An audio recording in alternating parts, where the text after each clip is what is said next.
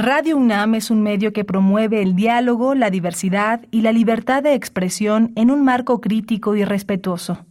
Los comentarios expresados a lo largo de su programación reflejan la opinión de quien los emite, mas no de la radiodifusora. Radio UNAM presenta Prisma RU. Una mirada universitaria sobre los acontecimientos actuales. Prisma RU. Relatamos al mundo.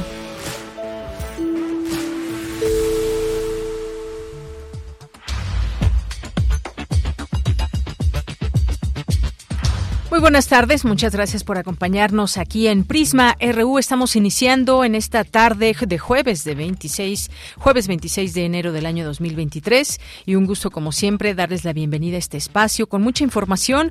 Hoy vamos a platicar de todo este entramado que hay de los famosos 700 millones de dólares que se estima son parte de la riqueza que acumuló el exsecretario de Seguridad Pública en tiempos de Felipe Calderón y nos referimos por supuesto a Genaro García Luna, que pues estará por retomarse la siguiente semana su juicio. Esto pues lo logró tras años de presuntos nexos con criminales, desvío de recursos y más. Vamos a platicar con el doctor Ernesto Bravo, académico del Instituto de Investigaciones Económicas y con especialidad en estudios hacendarios y del sector público. Entre sus líneas de investigación pues está la economía financiera. ¿Cómo alguien logra todo esto, además de pues de ser corrupto, de ser un ladrón, sinvergüenza y demás? Pero ¿cómo se da todo ese entramado también de lavado de dinero y ahora este reclamo que hace el gobierno de México hacia los Estados Unidos. Vamos a ir entendiendo esto y tocaremos el tema. Vamos a tener también hoy una una entrevista con Efren Calleja Macedo, que es doctor en cartografías de arte contemporáneo por el Instituto Nacional de Bellas Artes, maestro en gestión cultural y desarrollo sostenible. Vamos a platicar con él sobre un diplomado que nos va a invitar latidos de la cocina tradicional mexicana y que tiene que ver con las cocinas regionales y más. Muy interesante se escucha este diplomado, del cual ya nos dará detalle. Y vamos a tener también eh, hablar de, vamos a hablar del libro Vivienda Colectiva, ese tema de, de la vivienda colectiva que adquiere cada vez más importancia y urgencia en nuestro país y en el mundo. En tan solo en México cada año crece la necesidad de viviendas sociales y ni las instituciones públicas ni el mercado logran solucionar este problema que frente a esta situación se ha vuelto acumulativo. Vamos a platicarlo con el arquitecto por la Escuela Técnica Superior de Arquitectura de Barcelona, Miquel Adria, que nos va a hablar de esta propuesta de su libro Vivienda Colectiva. En nuestra segunda hora vamos a hablar de este tema internacional que hemos elegido hoy, Perú. Ya parece ser que hay un poco de luz en todo esto, ya nos dirá desde su análisis Mauro Jarquín, porque Dina Boluarte, la presidenta de Perú, eh, va a hacer un pues una consulta al Congreso para ver si se pueden llevar a cabo elecciones lo más pronto posible y no estar en esta espera que se ha vuelto pues una espera de crisis también por las movilizaciones, las manifestaciones que hay en el país y que piden justamente eso que se lleven a cabo elecciones lo más pronto posible y la liberación de Pedro Castillo de la cárcel. Así que vamos a platicar de este tema, lo abordaremos aquí en este espacio y tenemos también Cinemaedro hoy que es jueves cine con el maestro Carlos Narro, tendremos cultura también aquí en Prisma RU y parte de lo que hoy es nuestro programa. Así que no duden en quedarse aquí y escríbanos en nuestras redes sociales, arroba Prisma RU en Twitter, Prisma RU en Facebook. A nombre del equipo le doy la bienvenida, soy de Yanira Morán y desde aquí relatamos al mundo.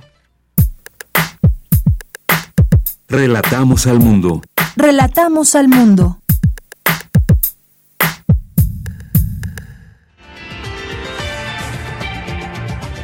Y en este jueves 26 en la información universitaria con la emisión del billete del sorteo mayor número 3874, la Lotería Nacional conmemora el 30 aniversario de Universum, el Museo de las Ciencias de la UNAM. Expertos del Instituto de Investigaciones Económicas coinciden en que se requiere una política industrial para favorecer el crecimiento económico en el país. El director de la Facultad de Derecho, Raúl Contreras Bustamante, llamó al Congreso de la Ciudad de México a legislar y diseñar presupuestos con perspectiva educativa. En la información nacional, el consejero presidente del Instituto Nacional Electoral, Lorenzo Córdoba, pidió preparar las impugnaciones del Plan B de la reforma electoral. Escuchemos. La reforma propuesta carece de los diagnósticos e información más elementales que justifiquen los cambios que pretende introducir. Más allá de la justificación de aparentes ahorros, de una reducción de supuestos altos costos que solo se amparan en la repetición constante de una narrativa que no por eso la hace más cierta y que se sustenta, como se ha demostrado una y otra vez, en falsedades, la evidencia que ahora ponemos a disposición de este Consejo y de la ciudadanía toda es que la reforma, el llamado Plan B, de implementarse, en efecto, sería más costoso para nuestra democracia electoral por las graves pérdidas que se le imponen. En atención a lo que todas y todos los consejeros me han solicitado, instruyo al secretario ejecutivo a presentar todo recurso jurídico al alcance del INE para controvertir las normas vigentes o en cuanto tengan vigencia, en razón de su potencial desapego a la Constitución. Bien, y al respecto, el presidente Andrés Manuel López Obrador defendió la propuesta y rechazó que los cambios que se plantean generen algún inconveniente en los procesos electorales. Ahora vamos a escuchar al presidente. No hay ningún problema, lo dije ayer, lo repito ahora, porque se presentó una ley que no tiene alcances mayores, nada más es bajarles el sueldo porque ganan muchísimo dinero y derrochan dinero público. ¿Cómo se va a poner en riesgo una elección si quien ha hecho valer la democracia en el país ha sido el pueblo, no ellos? Los que ponen en riesgo la elección son ellos siempre y que el Poder Judicial resuelva. Es un gran tema que seguiremos abordando en estos espacios al análisis. Y el gobierno de Oaxaca informó que Juan Antonio Vera Carrizal se quedará en prisión preventiva. Por su parte, la Fiscalía General de la República auxiliará a la Fiscalía de Oaxaca para erradicar cualquier riesgo de impunidad en el caso de María Elena Ríos, la saxofonista. Esta mañana, Rosa Isela Rodríguez, secretaria de Seguridad Ciudadana, habló del caso para nosotros, para este trabajo, es muy importante la coordinación con las instituciones encargadas de la procuración e impartición de justicia. Es muy fundamental para evitar que una persona inocente permanezca en prisión o que una persona culpable de un delito quede impune. Hoy nos toca escuchar a las víctimas, a sus familias y también hacer las gestiones necesarias para que eh, no haya impunidad, para que haya cero impunidad. Bien, y aunado a todo esto, hoy Elena Ríos tuiteó que la suspensión de la medida de excarcelación de su agresor es temporal mientras se revisa la impugnación de la audiencia y aún existe riesgo, un riesgo muy alto de que su agresor sea trasladado a su casa. Es lo que hace esta, esta precisión también Elena Ríos. Ojalá que no sea así y que ya que han hablado estas distintas autoridades se pueda llegar a esta postura de que no salga de la cárcel este agresor. Y en la información internacional, en Perú, Dina Boluarte solicitó al Congreso permiso para convocar a elecciones y con ello anticipar su salida del cargo.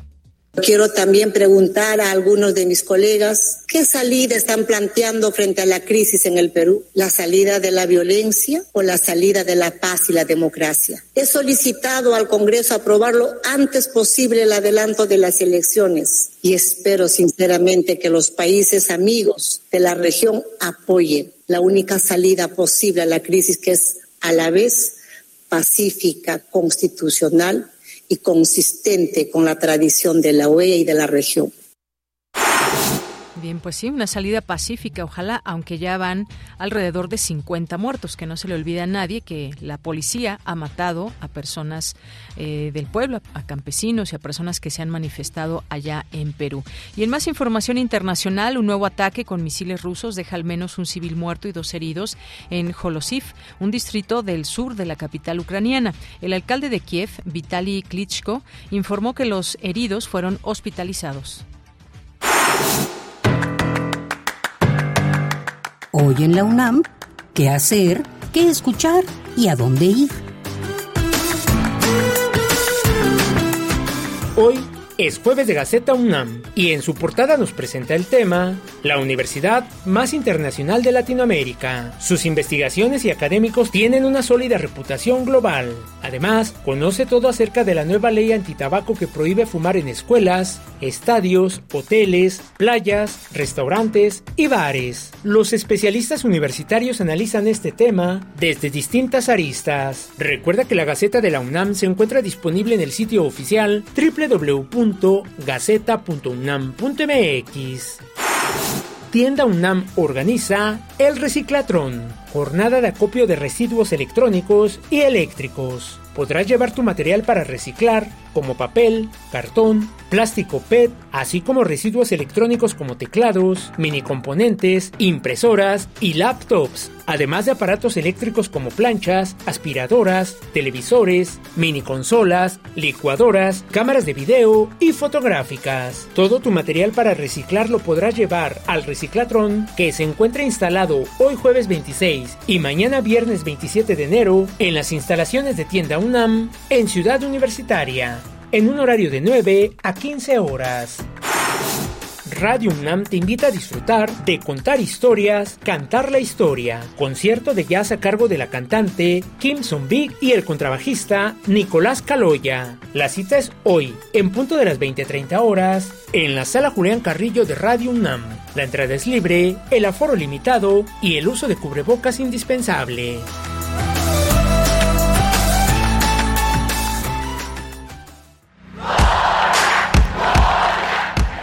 Campus RU.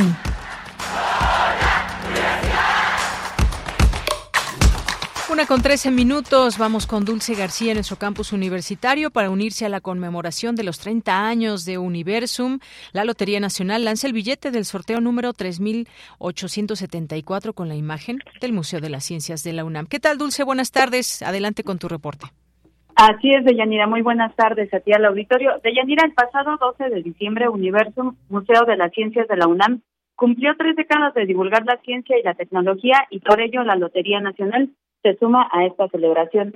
Con la emisión del billete del sorteo mayor número 3874, que ya nos anunciabas, Deyanira, la Lotería Nacional conmemora el 30 aniversario de Universum, con lo cual, además de reiterarse como una institución de carácter social, la Lotería busca promocionar al Universum como un espacio fundamental para la enseñanza de la ciencia en México. Y bueno, pues al hacer la develación de este billete, Margarita González, directora general de la Lotería Nacional, detalló que la fecha del sorteo será el 31 de enero y que el premio mayor es de 21 millones de pesos y la bolsa repartible de 66 millones. Vamos a escucharla. Se imprimieron 3 millones 600 mil cachitos con la imagen de Universum para que todos los mexicanos, mexicanas, niños, jóvenes, adultos conozcan qué es Universum, porque esta es una manera de promocionar que no tiene un costo para ustedes, pero que nos da mucha riqueza de promoción a todos. El costo del cachito es de 30 pesos y el costo de la serie de 600. Por último, comentarles que la Lotería Nacional, también en un plan de modernización, ya cuenta con una página para la compra electrónica. Y bueno, Deyanira también estuvo presente en este encuentro María Emilia Beller, directora de Universum. Ella dijo que con la develación de este billete se refrendan. Sí, Dulce. Bueno, perdimos a Dulce. Algo sucedió con la línea de Dulce García que nos estaba platicando de este billete del sorteo con la imagen del Museo de las Ciencias para conmemorar justamente los 30 años de Universum. Y bueno, pues en tanto logramos recuperarla. No sé si tengamos por ahí en la línea telefónica a Cindy Pérez Ramírez para que nos comente. ¿Ya está Dulce? Dulce, adelante. Te seguimos Aquí escuchando. Estamos, Deyanira, y bueno, les comentaba que la directora de Universum María Emilia Beller, eh, dijo que con este billete se refrenda el compromiso del museo que está presente no solamente en la UNAM, sino también en muchas otras instancias donde está presente nuestra universidad. Vamos a escucharlo. Así estaremos presentes, invitaremos y recibiremos a todos los mexicanos porque este boleto nos permite recordar que Universum es un museo para todas y todos. Quiero señalar que una de las frases de la que maneja la Lotería Nacional es eje rector de las labores sustantivas que tenemos aquí en el Museo Universum y por lo tanto compartimos una misión conjunta y somos aliados. Esa frase a lo mejor algunos la han escuchado, a lo mejor no todos la conocen, pero la Lotería Nacional dice, si juegas, gana México. Y este es un espacio, este museo es un espacio que apuesta por el aprendizaje a través del juego, por el uso de estrategias lúdicas para emocionar, para soñar, para pensar en escenarios posibles y abrir conversaciones. Y creo que compartimos esta misión. Y bueno, de mira, hay que decirle al auditorio que estos billetes ya están a la venta y cabe mencionar que en los últimos cuatro años la Lotería Nacional ha vendido 56 mil millones de pesos, de los cuales el 50% han sido premios. Esta es la información y pues a comprar su cachito de Yanira. Claro que sí, Dulce. Muchas gracias y buenas tardes. Gracias a ti, muy buenas tardes. Que por cierto, muchos saludos allá a nuestros amigos del Museo de, de, las Ciencias, Universum de la UNAM. Hoy fue un recorrido por esta interesante sala de color que ya, ya habrá oportunidad para contarles más a detalle. Y pues como siempre, interesante la propuesta que se hace desde Universum. Y nos vamos ahora con mi compañera Virginia Sánchez, que nos tiene la siguiente información. Expertos analizan la perspectiva de crecimiento económico para México en 2023. Vicky, ¿qué tal? Buenas tardes, adelante. Hola, ¿qué tal? Le llamo buenas tardes a ti y al auditorio de Prisma RU. El gran problema de la economía mexicana y por lo que las perspectivas de crecimiento no serán optimistas en el corto y mediano plazo es porque no se ve una economía que pueda tener motores de crecimiento que incidan sobre una mayor inversión, elemento importante para cualquier economía. Y es que la estrategia de crecimiento no debe basarse solo en la inversión extranjera directa, porque lo que se ha comprobado en las últimas tres décadas es que el modelo económico que ha estado en función de la competitividad externa y ser una potencia exportadora ha generado una tasa de muy poco crecimiento y una precarización laboral en muchos sentidos. Así lo señaló César Armando Salazar López del Instituto de Investigaciones Económicas durante la conferencia de prensa Perspectiva de Crecimiento Económico para 2023 en México. El experto detalla cómo pueden cambiar estas perspectivas de crecimiento. Escuchemos.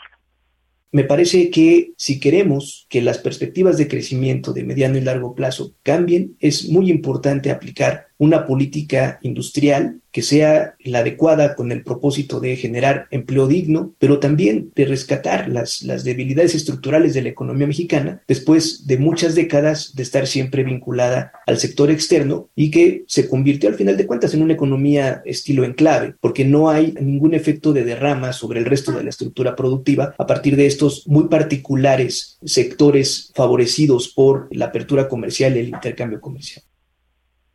Por su parte, Moritz Alberto Cruz Blanco, también del Instituto de Investigaciones Económicas, señaló que la dinámica del crecimiento no implica necesariamente mayor bienestar y precisó la importancia de reducir la enorme desigualdad del ingreso y la provisión de servicios públicos. Escuchemos. Y este es otro problema, ¿no? Este es quizá uno de los retos también más importantes de mejorar las condiciones de la clase laboral, es que se quiere redistribuir, reducir la, desigualdad del ingreso, la enorme desigualdad del ingreso que priva en este país. Y ahí me parece que efectivamente, ¿no? La provisión de, servicios públicos es fundamental. Creo que es necesario que efectivamente, ¿no? Los servicios de, por ejemplo, de salud sean universales y de muy buena calidad, porque esto hace que, por ejemplo, la gente no tenga que estar gastando su dinero en ir a un hospital privado o ir al médico de la esquina o en un caso grave, ¿no? Puede ir con confianza al servicio de salud público. El transporte, por ejemplo, también de buena calidad y demás es fundamental. La educación, desde luego, y así por el estilo, sin efectivamente quizás sin ser eh, pensar en un estado estatista, sí es necesario que el Estado invierta en la provisión de servicios públicos. Y esto eventualmente tiene efectos importantes en la desigualdad del ingreso. Finalmente, en cuanto a la importancia de la fortaleza del peso, Cruz Blanco señaló que un tipo de cambio estable definitivamente es importante para el conjunto de la economía. De ella, esta es la información. Vicky, muchas gracias y buenas tardes. Buenas tardes. Nos vamos ahora con Cindy Pérez Ramírez. Asegura el director de la Facultad de Derecho, Raúl Contreras Bustamante, que el derecho a la educación reduce desigualdades. Adelante, Cindy, buenas tardes. ¿Qué tal, Deyanira? Muy buenas tardes. Es un gusto saludarte a ti y a todo el auditorio. Durante la conferencia magistral El Derecho Humano a la Educación, organizada por el Instituto de Investigaciones Legislativas del Congreso de la Ciudad de México, el director de la Facultad de Derecho de esta Casa de Estudios, Raúl Contreras Bustamante, sostuvo que problemas del país como la desigualdad social, violencia, inseguridad, impunidad y corrupción pueden ser erradicados y combatidos de raíz con educación. Cualquier reforma legislativa que no venga asociada con políticas públicas y con presupuesto suficiente, pues es demagogia o es falsas expectativas sociales. A veces la gente, o muchas veces la gente pierde el interés y el respeto al derecho porque dice, pues ¿de qué sirve que la Constitución diga esto si en el fondo no sucede? ¿De qué sirve que haya una gran reforma legislativa si ya pasaron cuatro años que la promulgaron y todavía no vemos ningún cambio. En su intervención, Bustamante planteó que tras el derecho a la vida y la libertad debería ubicarse el derecho a la educación y que si bien la generación actual es la que más derechos tiene, la realidad es que gran parte de la población no tiene acceso a la educación media y superior, es decir, que entender, ejercer y defender sus derechos son conceptos intangibles. Legislar con perspectiva educativa también es eh, construir ciudadanía. Siempre estamos hablando de ese concepto, pero creo que vale la pena dejarlo en el imaginario. Educar es formar ciudadanos. Y formar ciudadanos es generar a personas que sean vigilantes de lo que hacemos, que sean exigentes de los derechos que se consagran, que sean colaboradores de las intenciones y que realmente sean quienes impulsen el desarrollo de las sociedades. Deyanira, en México alrededor de 30 millones de personas están en las aulas, forman parte de la educación básica, media superior, superior y normales, de acuerdo con cifras de la Secretaría de Educación Pública. Este es mi reporte. Gracias, Cindy. Muy buenas tardes. Muy buenas tardes. Bien, nos vamos ahora con Luis Fernando Jarillo, que nos tiene la siguiente información. Celebra el Instituto Nacional de Estadística y Geografía sus primeros 40 años de existir. ¿Qué tal, Luis Fernando? Adelante, buenas tardes. Buenas tardes, Deyanira, a ti y a todo el auditorio de Prisma RU. Este miércoles, el Instituto Nacional de Estadística y Geografía, el INEGI, cumplió 40 años. Los censos o el Sistema Nacional de Precios son tareas exclusivas de este organismo que tiene como propósito generar información de calidad para políticas públicas eh, de las más importantes del país. Hoy el INEGI despliega a lo largo del territorio nacional una comunidad de casi 19 mil y a lo largo de su historia ha recibido a más de 600.000 profesionales. En un, en un evento conmemorativo organizado en el Museo Nacional de Arte se dio a conocer eh, se dio a conocer el libro Miradas 40 años del INEGI, que relata los orígenes de la estadística y geografía en México desde el siglo XIX.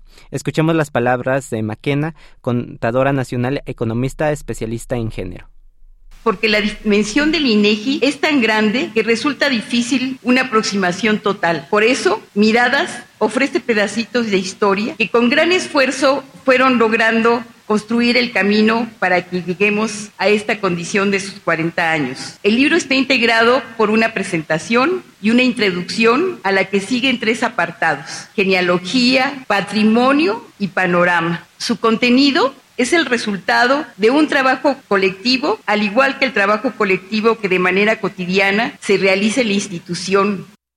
El 25 de enero de 1983 se publicó en el Diario Oficial de la Federación el decreto presidencial que crea el Instituto Nacional de Estadística, Geografía e Informática.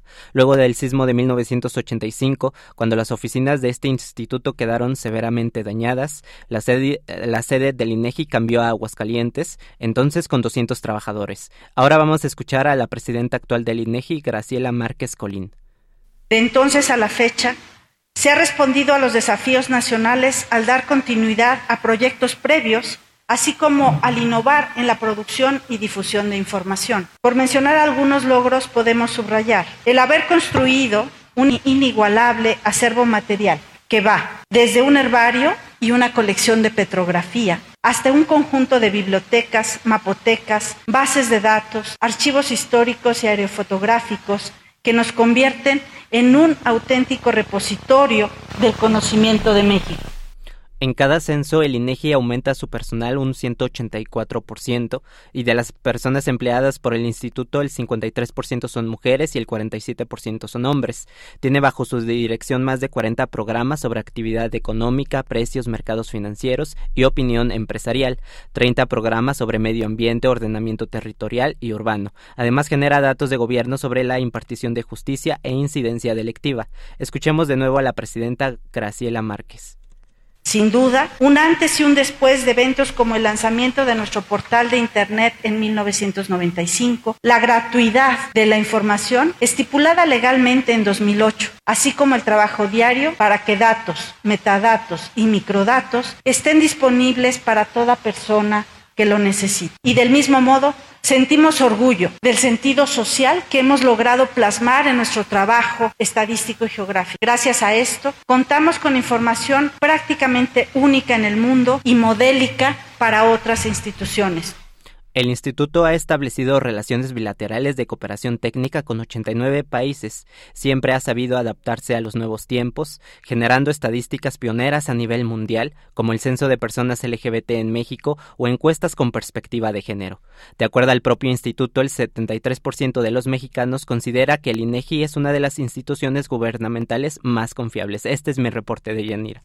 Bien, pues muchas gracias, gracias Luis Fernando y ahí pues todas estas labores que realiza el INEGI que muchas veces también aquí damos cuenta del análisis de estas cifras que van revelando cosas de nuestra pues de la sociedad mexicana. Muchas gracias. Hasta luego de ella. Hasta luego, buenas tardes Luis Fernando, continuamos.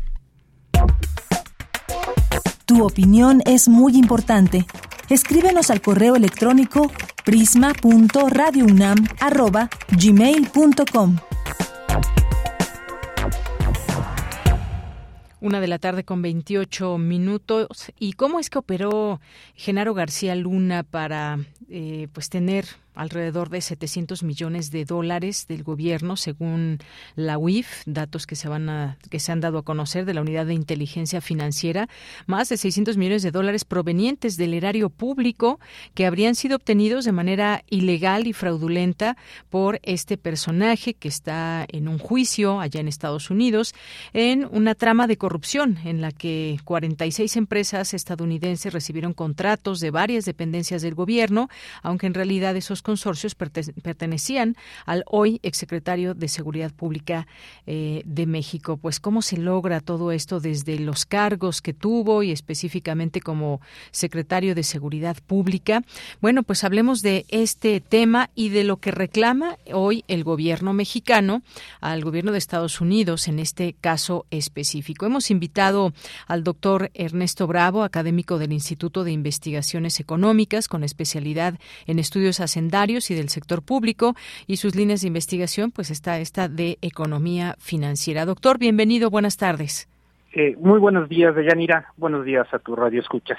Gracias, doctor. Pues bueno, el presidente Andrés Manuel López Obrador asegura que el gobierno de México buscará quedarse con 700 millones de dólares que se estima son parte de esta riqueza que acumuló el exsecretario de Seguridad Pública, Genaro García Luna, tras años de presuntos nexos con criminales. ¿Qué tan factible es todo esto en principio? O quizás también podríamos comenzar, doctor, con esto. ¿Cómo se logra pues toda esta cantidad de millones de dólares desde pues todas estas triquiñuelas que llevó a cabo el exsecretario por lo que hoy sabemos. Claro, este, sí, se tiene que hacer una investigación para, de manera puntual, ver en qué áreas pudo haber desviaciones presupuestales, ¿sí? de los recursos asignados a las entidades que él estuvo dirigiendo. Y, por supuesto, una investigación complementaria para ver, precisamente en función de ese uso de recursos, eh, qué otro tipo de recursos complementarios le llegaron finalmente por eh, ser, digamos, estas normas en términos de transparencia del uso presupuestario. Eso por una parte. Y por lo otro, pues, pues ver qué porcentaje de ese recurso es eh, o corresponde a actividades abiertamente ilícitas, ¿no? En eso están finalmente las dos posiciones, tanto la del gobierno de los Estados Unidos como la eh, del gobierno federal mexicano. El gobierno eh, mexicano, pues dice que ese recurso mayoritariamente viene de recursos presupuestales, ¿sí? Entonces, esto se tiene que hacer precisamente la unidad de inteligencia financiera, tiene que aportar estos datos de manera específica y en ese sentido hasta una investigación más, más amplia. Eh, ¿Qué tanto se puede este recurso verdaderamente reintegrar eh, al presupuesto de nuestro país? Pues son varias las instancias que abiertamente lo permiten, Deyanira. Por principio, decirte que tenemos, eh, bueno, firmado desde 2003 para la Ciudad de México, pero ya para 2005, eh, operando en todo el país, eh, el acuerdo anticorrupción de la ONU, ¿no? La convención, México firma la convención anticorrupción este, con la ONU desde ese periodo, de tal manera que ahí ya nos da cobertura internacional para la persecución de recursos de este tipo, por ejemplo, ¿no? Una instancia tan importante y global como la ONU. Eso por una parte. Pero también en este marco tenemos a la Agenda 2030 de Desarrollo Sustentable de la propia ONU, que nos habla en su número 16 de la fortaleza institucional. Es decir, quienes estamos persiguiendo como países en vías de desarrollo la consecución del desarrollo, tenemos que fortalecer las instituciones y el fortalecimiento pasa por precisamente evitar que las instituciones se corrompan. ¿Verdad? Y el numeral 17 de la ONU nos dice que para esta tarea tenemos el apoyo de la comunidad internacional, ¿verdad? Pero tenemos otros mecanismos. Desde 2007 México firmó en el marco de la, o bueno, en el contexto de la OEA y de la OCDE, también el acuerdo contra la corrupción, de tal manera que tenemos eh, compromisos eh, tanto al interior de la OEA como de la OCDE para combatir finalmente estos actos de corrupción y en base a ellos poder demandar la reintegración de estos recursos. Pero finalmente, eh, Deyanira, tenemos el capítulo 27, ¿sí? Del Tratado México, Estados Unidos y Canadá, específicamente en materia de anticorrupción, donde México tiene 18 compromisos. Entonces, en este diferendo, México puede asistir a cualquiera de estas tres instancias para demandar la reintegración de esos recursos, pero específicamente en el marco del TEMEC. Y sería muy, digamos, altamente probable que México pudiese, digamos, eh, recuperar ese recurso, pero no olvidemos que no es solamente este personaje en específico que tiene ese problema. Si nosotros logramos avanzar en este tema, o sea, podemos eh, lograr que se reintegren estos recursos, ya tenemos una hoja de ruta para que cualquier funcionario, ¿verdad?, que haga mal uso de recursos eh, presupuestales del país, sean de carácter federal o local o subnacional, y que los coloquen, tenemos el caso de Andorra y muchos otros casos de ese tipo, ¿no? Que los coloquen en sitios de este tipo, tenemos este mecanismo para poder recuperar esa cantidad de recursos. No estamos hablando de un recurso menor este de Yanira. Por ejemplo, en concreto con estos 700 millones de dólares. Sí. Representan más de una cuarta parte, ¿sí? del presupuesto asignado para el 2023 de la UNAM. Casi una cuarta parte de todo el presupuesto asignado a ciencia y tecnología. Nada más de este recurso. Y podríamos decir que incluso habrían más recursos si se hacen investigaciones más, eh, digamos, a profundidad hacia este personaje. Pero bueno, hablando en concreto de esto, pues es eh, un monto verdaderamente importante, más de 14 mil millones de pesos, y que serían, por ejemplo, el recurso para terminar el tren a Toluca junto con el transísmico, que son los recursos presupuestales aprobados en este año para concluir esas dos importantes obras. De eso estamos hablando. Pues sí, bastante grave todo esto, eh, doctor. Y es que justamente la unidad de inteligencia financiera de la Secretaría de Hacienda y Crédito Público, pues ya proporcionó a una corte de Florida estas pruebas que detallan esa forma en que operó García Luna entre los años 2006 y 2018. Además, cuántos años eh, de estar operando así, de esta manera. Y pues hay cuantiosos beneficios conseguidos incluso después de que el hoy detenido por narcotráfico dejó el gobierno, que esa es otra de los también importantes. Todavía después de que estaba fuera del gobierno, siguió teniendo estos recursos del propio gobierno. Sí, porque tenía, parece ser empresas, ¿no? Eh, que daban servicios de seguridad. Y también, pues habría que ver ese tipo de asignaciones y, qué tan, digamos, eh, transparentes eran y se alineaban digamos, a los criterios de transparencia presupuestal. El artículo 134 constitucional nos dice que todo el recurso que ejerce el gobierno federal tiene que ser auditado, ¿no? Y tiene que ser empleado con eficiencia y eficacia. Y bueno, también vamos ahora a este tema, el de lavado de dinero, que también es una cuestión muy importante porque todo esto que se le está acusando eh, allá en Estados Unidos, ya con estos testigos, pues nos dan cuenta de que pues también el lavado de dinero se, se daba y que incluso por ahí se detallaba cómo se entregaba este dinero, si en 20, en billetes de 20 dólares, en cajas y todo. ¿Cómo, cómo se da también este, este proceso para que ni más ni menos una persona tan importante en varios gobiernos, entre ellos pues obviamente más en el de Felipe Calderón, pues pudiera llevar a cabo todo esto? ¿Cómo se da este lavado de dinero, doctor? Eh, Deyanira, estos son procesos bien eh, específicos, eh, técnicamente muy bien, digamos, llevados de la mano por eh, pues expertos, digamos, en la materia, ¿no? Eh, esta idea de la planeación financiera, pues tiene mucho que ver un poco con esto, ¿no? Eh, no solamente en términos de la evasión de impuestos o la ilusión, sino también eh, la forma en la que recursos de este tipo pues pueden lavarse.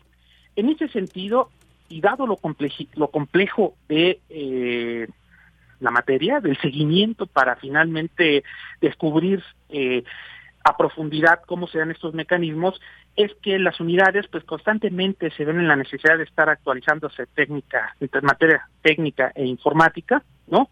Para hacer rastreos. Pero también es importante el concurso internacional de Yanina, ¿no? Las experiencias al respecto de países que han tenido éxito en este eh, sentido pueden ayudar bastante, ¿no? Recordemos, por ejemplo, que hace dos años el G20 llegó por primera vez a un acuerdo en donde se les obliga a pagar a las empresas transnacionales un impuesto de, sobre la renta del 15% en los países en donde venden sus productos cuando estos los producen de manera multinacional. Este acuerdo es importante, Deyanira, porque pone por primera vez, eh, digamos, de acuerdo a las principales economías del mundo en una en la tarea de fiscalizar eh, a estas grandes empresas. Y acuerdos de ese tipo pueden finalmente esgrimirse para eh, perseguir este tipo de actividades relacionadas con el lavado de dinero. Uh -huh. Como esto es transnacional, sí, eh, se requiere también el concurso, digamos, de eh, otras, bueno, llevar esto a otro nivel para verdaderamente entender la complejidad y a partir de ahí establecer mecanismos, sí, que permitan su combate eficiente, sí, y no estamos hablando de recursos menores, ¿eh? Uh -huh. este, estamos hablando literalmente de cantidades eh, astronómicas de recursos que se lavan no solamente en el, en México, sí. también a nivel internacional, ¿no? Uh -huh. Este y por lo tanto es una problemática que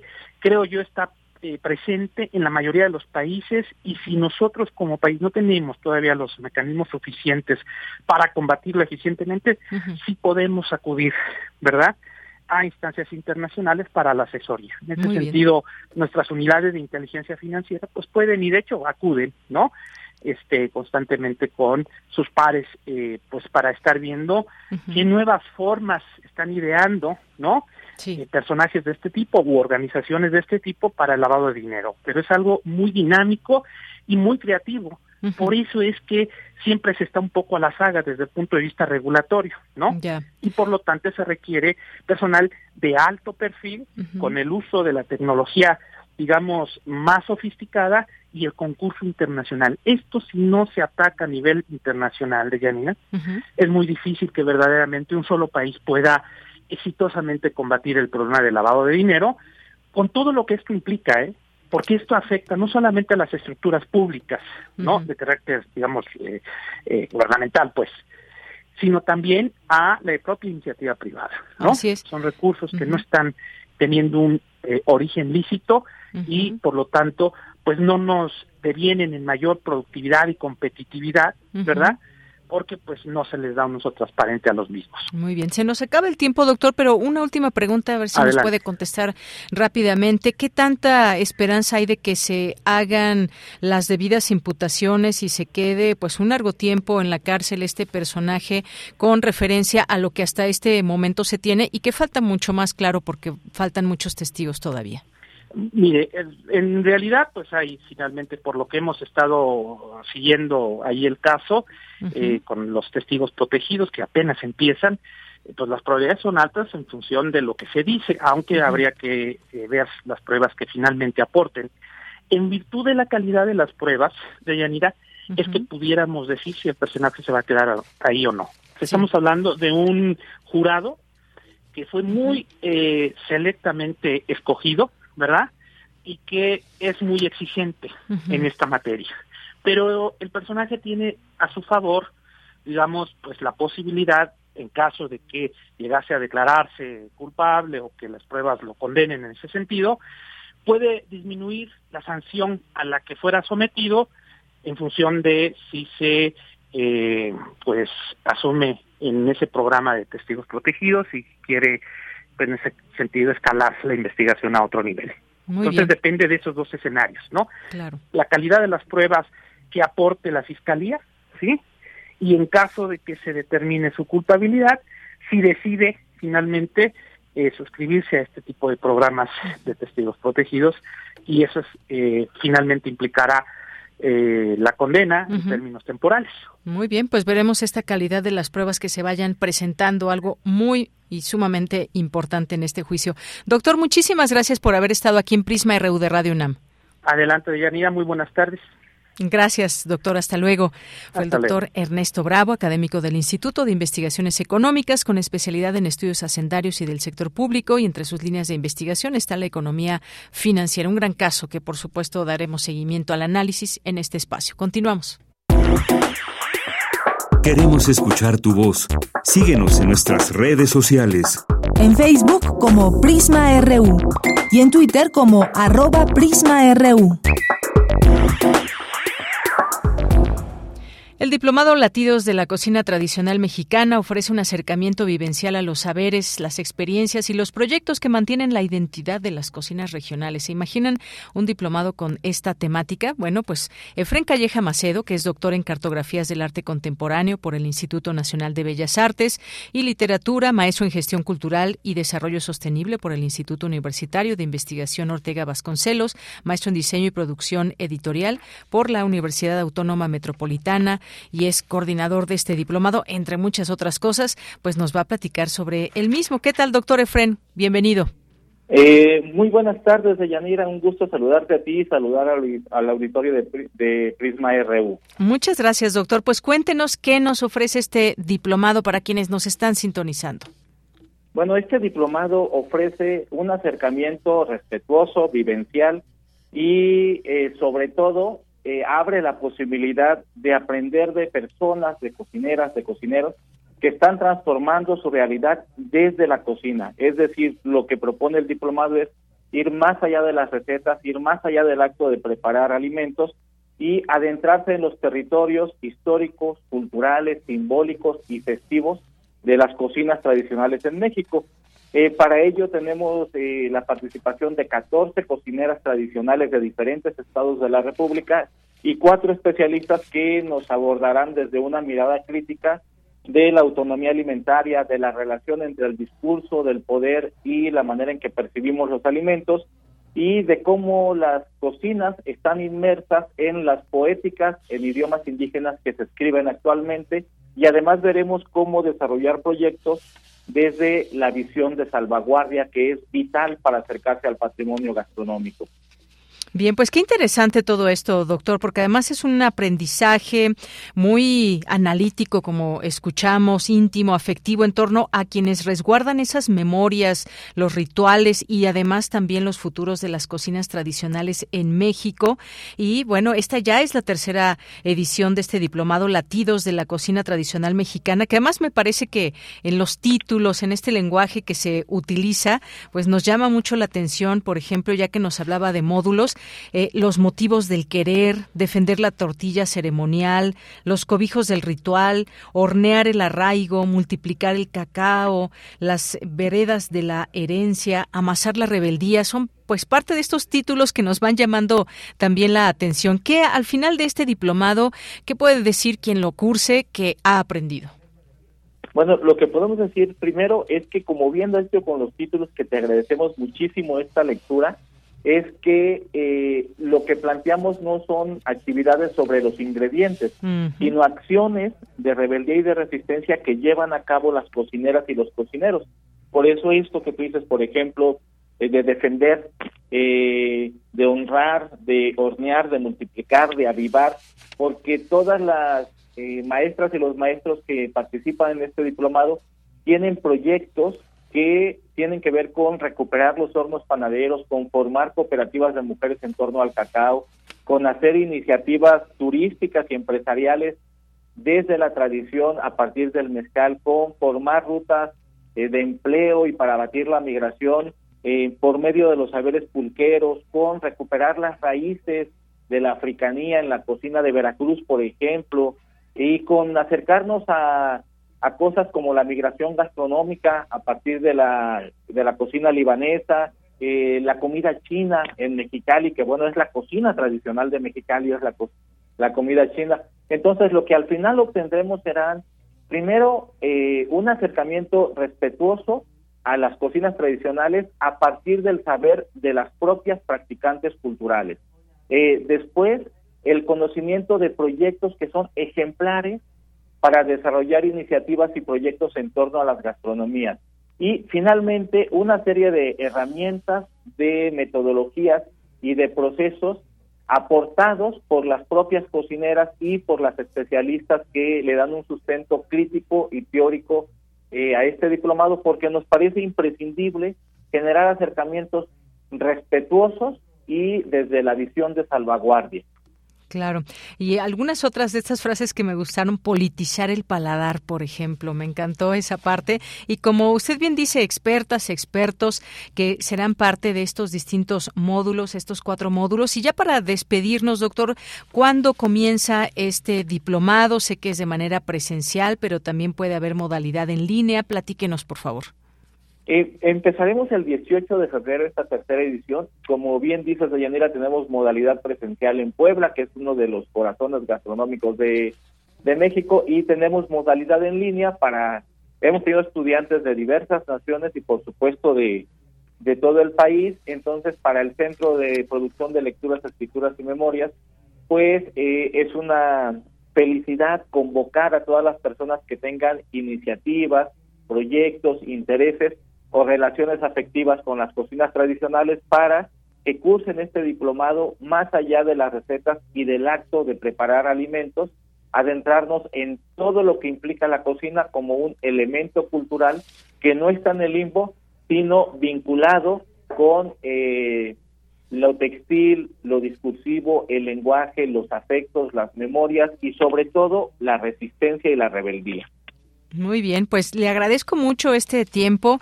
Es por lo que se escucha un diplomado bien confeccionado, bien sazonado.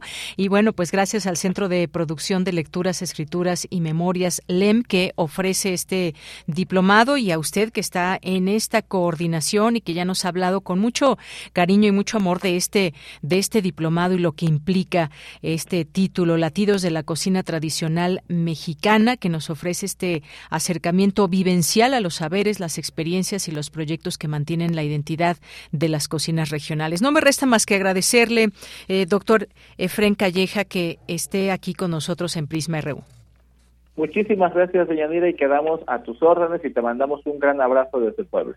Muchas gracias. Igualmente, saludos hasta Puebla. Buenas tardes. Buenas tardes. Continuamos. Bueno, fue el doctor Efren Calleja Macedo, doctor en cartografías de arte contemporáneo, es coordinador de este, eh, de este diplomado y tiene en su haber, pues bueno, muchas actividades a lo largo de su, eh, de su carrera profesional. Así que, pues ahí también tenemos ya los datos en nuestras redes sociales para que puedan, puedan conocer más de este diplomado si les interesa cursarlo. Continuamos. Queremos escuchar tu voz.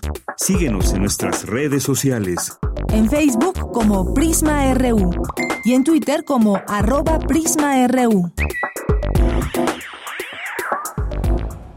Bien, y como en otras ocasiones que hemos hablado ya sea de libros, de Mextrópoli y demás, ya se encuentra con nosotros el arquitecto por la Escuela Técnica Superior de Arquitectura de Barcelona y doctor en Arquitectura por la Universidad Europea de Madrid, Miquel Adriaque, a quien saludo con muchísimo gusto. ¿Qué tal, Miquel? Muy buenas tardes.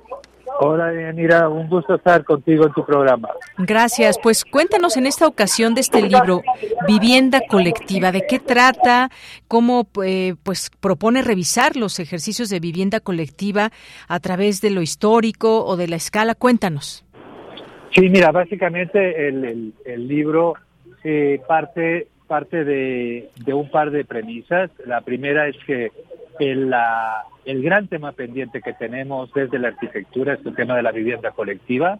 Tenemos un déficit incremental que se aumenta año tras año porque eh, ni en México ni en buena parte de, del resto de los países, especialmente en Latinoamérica, eh, eh, tenemos la capacidad para resolver este déficit, este problema, sobre todo en temas de vivienda social, vivienda colectiva eh, básicamente hablamos de, edificios, de vivienda, de departamentos, y no, no estamos solo hablando de vivienda de interés social. Sin embargo, el gran déficit en vivienda de interés social es, es dramático en México y en buena parte de, de, nuestros países en Latinoamérica. Eh, por un lado eso y por el otro, eh, el libro lo que propone es mostrar, compartir algunas propuestas, algunos casos de estudio eh, a lo largo de los últimos 100 eh, años, haciendo especial incidencia con lo, más contemporáneo, eh, que, de algún modo ayudan a resolver este problema y también ayudan a, a redensificar la ciudad, porque en realidad la vivienda colectiva es lo que puede hacer, puede facilitar, puede ser el motor de la redensificación de nuestras ciudades. Y también ahí en el entendido que eh, partimos de que una ciudad más densa va a ser más eficiente, una ciudad que la vivienda colectiva se pueda insertar ya en el tejido urbano va a ser mucho mejor que andar enviando a, zonas eh, este, eh, periféricas, marginales y muchas veces sin urbanizar eh, la vivienda, sobre todo la vivienda social, como se ha hecho en México en las últimas décadas.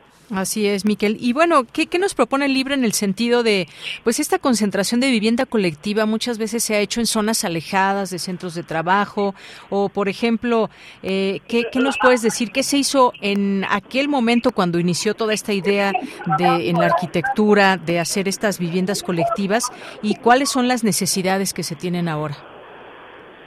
Mira, la, necesidad fundamental sigue siendo eh, viviendas. Más más viviendas. Claro. Porque no somos capaces de, ofrecer vivienda asequible a, la, ciudadanía, a la población en México. Insisto, eh, es un tema grave en muchos, en muchos países porque cada año es, es mayor el déficit.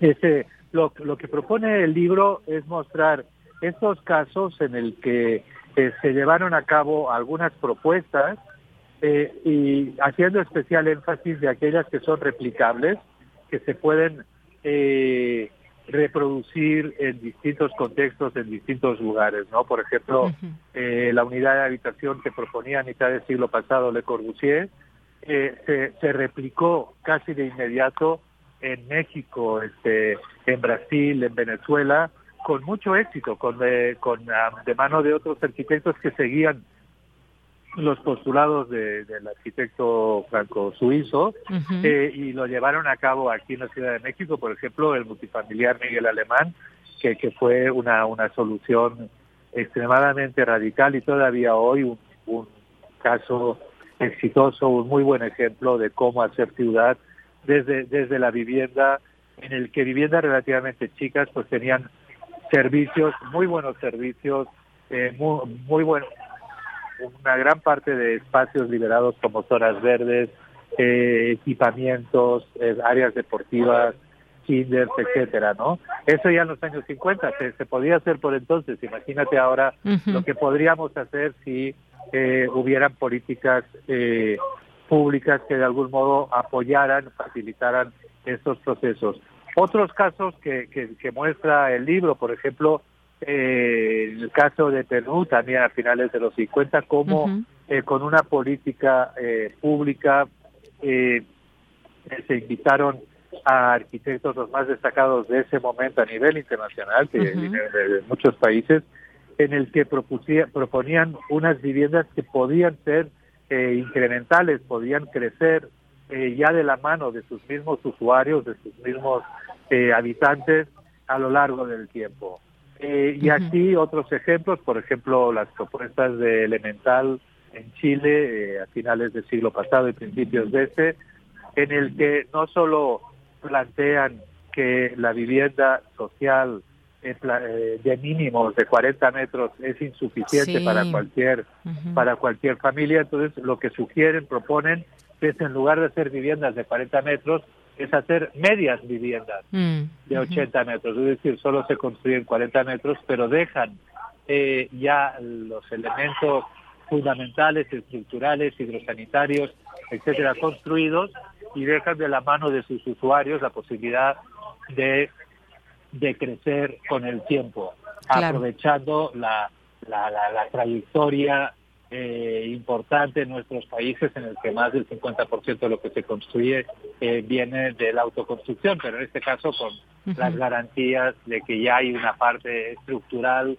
eh, sólida y que por tanto no pone en riesgo esas construcciones y además evita lo que normalmente se hace desde la vivienda de autoconstrucción, que es eh, acaban siendo viviendas eh, solas, aisladas, porque eh, ya para ponerse de acuerdo distintas familias, distintos usuarios, requieren de una estrategia de mayor calado y no se no se llega a hacer nunca desde la autoconstrucción. Claro. Otros otros casos de estudio que se plantean desde otra perspectiva, por ejemplo, tiene que ver con la transformabilidad del espacio doméstico, es decir, cómo eh, y lo hemos vivido todos, ahora sí que no es un tema de arquitectos, lo hemos vivido todos en la pandemia, como eh, aquellas viviendas fragmentadas con lugares muy especializados, es decir, un dormitorio para dormir, un baño para bañarse, un comedor para comer, eh, funcionan mal para transformarse y para tener nuestros usos o para trabajar en ellas.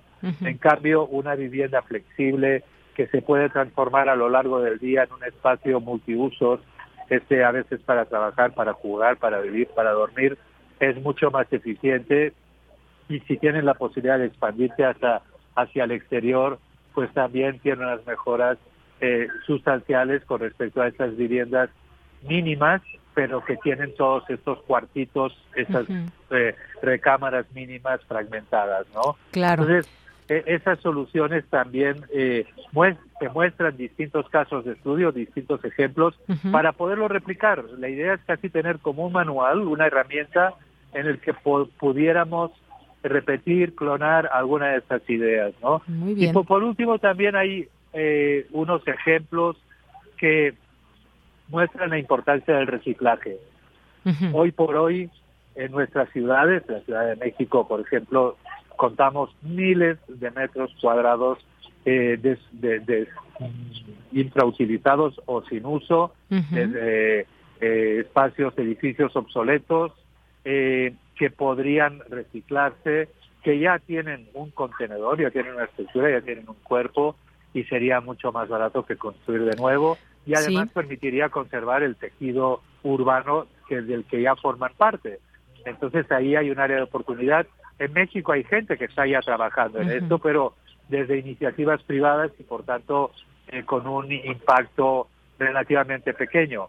Si eso fuera apoyado, estuviera de la mano, estuviera reforzado de políticas públicas que favorecieran este tipo de intervención, no solo tendría un muy buen impacto este, de una oferta eh, social, sino que bueno sería una clara política de izquierdas que no se está llevando no se está llevando a cabo, pero hay una gran área de oportunidad ahí. Gracias, Miquel. Mira, se nos ha acabado el tiempo, pero me parece que has puntualizado muy bien de lo que trata el libro. Solamente y en 10 segundos, dinos cuándo se presenta el libro y dónde se puede conseguir.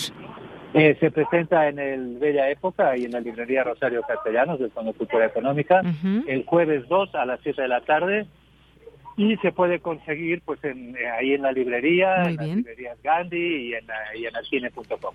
Perfecto. Libro Vivienda Colectiva de Miquel Adrià. Muchas gracias, Miquel. Te mando un abrazo. Muchísimas gracias a ti. Hasta luego, muy buenas tardes. Gracias al arquitecto eh, Miquel Adrià por esta entrevista de su libro Vivienda Colectiva. Si ustedes quieren, ahí en el Bella Época, en esta biblioteca, jueves 2 a las 19 horas, en la biblioteca, librería, perdón, Rosario Castellanos. Muchas gracias por su participación y ahí a las 7 de la noche si alguien quiere participar. Nos damos un corte, regresamos. Queremos escuchar tu voz. Síguenos en nuestras redes sociales en Facebook como Prisma RU y en Twitter como arroba PrismaRU.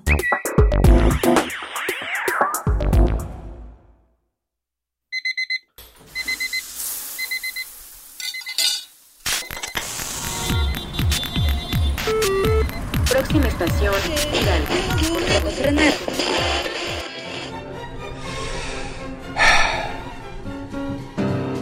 96.1 de frecuencia modulada. 860 de amplitud modulada. Transmitiendo desde Adolfo Prieto 133 en la Colonia del Valle. XEUN. Radio UNAM. Experiencia sonora. Aire recibes. Metal vibrante brisa que orienta a los extraviados y estremece a los amorosos. La música para trompeta, salsa, jazz, balada, está en Viento de Bronce. Con Juan Arturo Brennan, lunes a viernes 6.40 de la mañana y 15 horas. Radio UNAM, experiencia sonora. Habla Mario Delgado.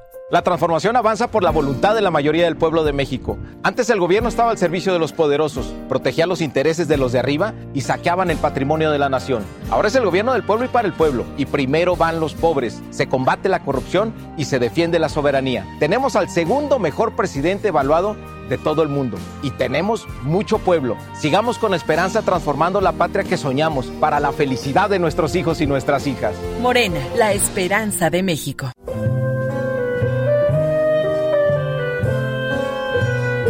Gabinete de Curiosidades. Explora con Frida Rebontulet y sus almas hertzianas las sonoridades extrañas, antiguas o poco conocidas que las sombras del tiempo nos han dejado. Únete a esta expedición todos los sábados a las 5.30 de la tarde por el 96.1 de FM o en radio.unam.mx. Radio UNAM, Experiencia Sonora. En la vida cotidiana se reflejan las problemáticas sociales, con diferentes causas y consecuencias. Pensemos juntas y juntos las posibles soluciones. Vida cotidiana.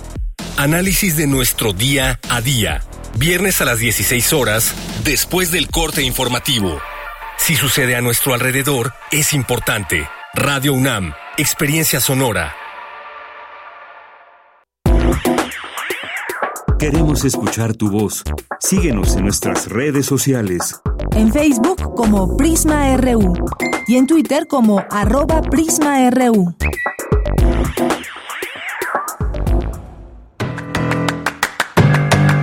Mañana en la UNAM, ¿qué hacer? ¿Qué escuchar? ¿Y a dónde ir?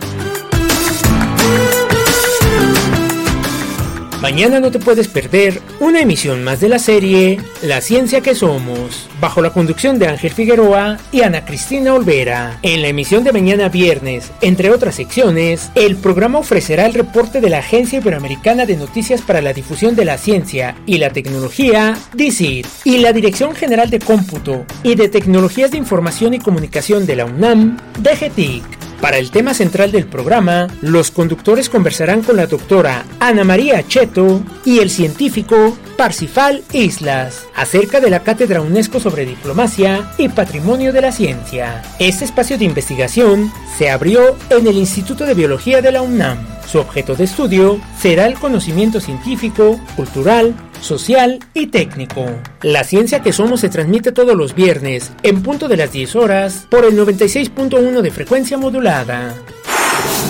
El Centro de Enseñanza para Extranjeros de la UNAM abre la convocatoria de sus cursos sabatinos en modalidad presencial. Podrás participar en diversos talleres como fotografía, teoría y práctica, enfrente y detrás de la cámara, cine y videoarte de mujeres Conversaciones literarias. El placer del habla. Para mayores informes visita el portal del Centro de Enseñanza para Extranjeros de la UNAM, donde podrás encontrar toda la oferta educativa, costos y descuentos. Como parte del seminario, Las crisis de la biodiversidad, se llevará a cabo su cuarta mesa titulada Valores y Visiones sobre la Biodiversidad. Conéctate el próximo miércoles, primero de febrero, en punto de las 10 horas, a través de las redes sociales de la COUS UNAM. Y recuerda, si utilizamos cubrebocas, nos cuidamos todos.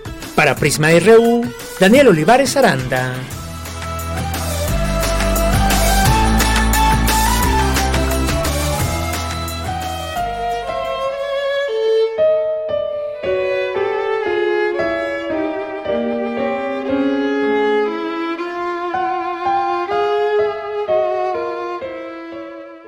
Tardes, audiencia de Prisma RU.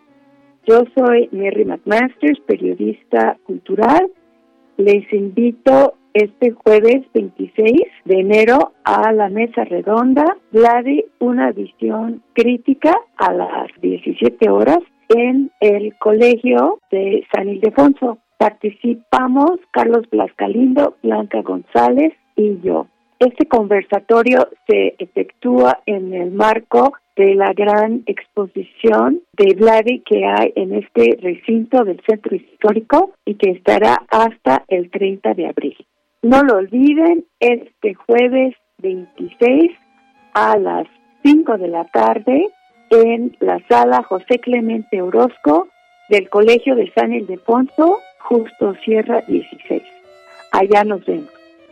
thank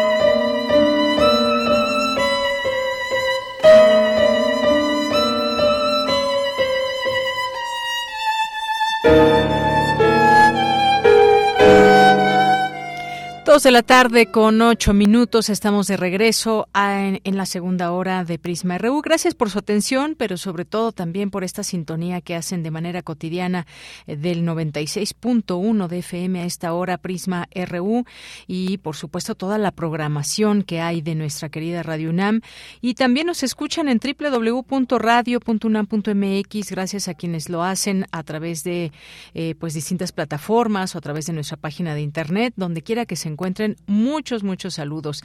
Y mandamos también saludos a Gianluca Costanini, que nos escribe por aquí, también eh, Housing First Ireland, y bueno, todo ese tema que, que, que hemos hablado aquí en Prisma RU, varios temas más bien. Nos dice Rosario Durán, se escucha súper, den informes para los que estamos fuera de los lugares donde lo impartirán y esto es referente al diplomado de latidos de la cocina tradicional mexicana. Te haremos llegar todos los datos, ahí ya no, nos está escuchando muy atentamente Montserrat Brito, que te dará aquí todos los pormenores para que puedas ser parte, si te interesa, de este diplomado. Rosario, muchas gracias. Ahí justamente también nos están escribiendo desde sus redes sociales el Centro de Producción de Lecturas, Escrituras y Memoria, LEM, este centro. Dice que gusto conversar con ustedes y bueno, pues ahí muchas gracias también. Este es presencial, este diplomado en Puebla, pero se puede seguir por línea y ya también ahí les tendremos todos estos detalles para que conozcan en principio el programa. Aquí fue un resumen y todos los detalles ya están por aquí, ya aquí lo vamos a retuitear en este momento para que puedan tener aquí toda esta información, Rosario, para ti y cualquier otra persona interesada en ello. Gracias también a Cristian Mendoza, Santiago Luis Enrique Castillo, muchas gracias. Gracias aquí a Jorge Fra, que dice feliz cumpleaños, Tamara. Oye, ¿su cumpleaños? Bueno, sí es su cumpleaños. Muchas felicidades. Gracias, Jorge, por este envío.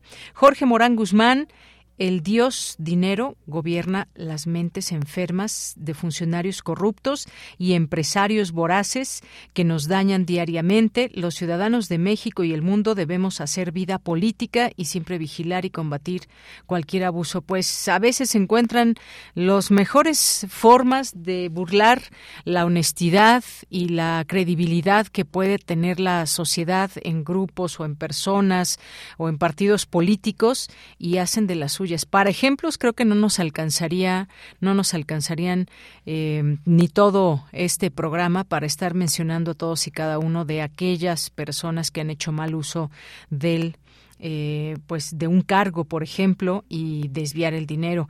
Rosario Durán nos dice, ya anunciaron que supuestamente en diciembre es el año inauguran en el año en que se inaugura, de este año inauguran el tren suburbano México-Toluca. Bueno, pues ahí estaremos eh, atentos mucho de este tema también, Rosario, estas distintas... Eh, infraestructuras que se van desarrollando.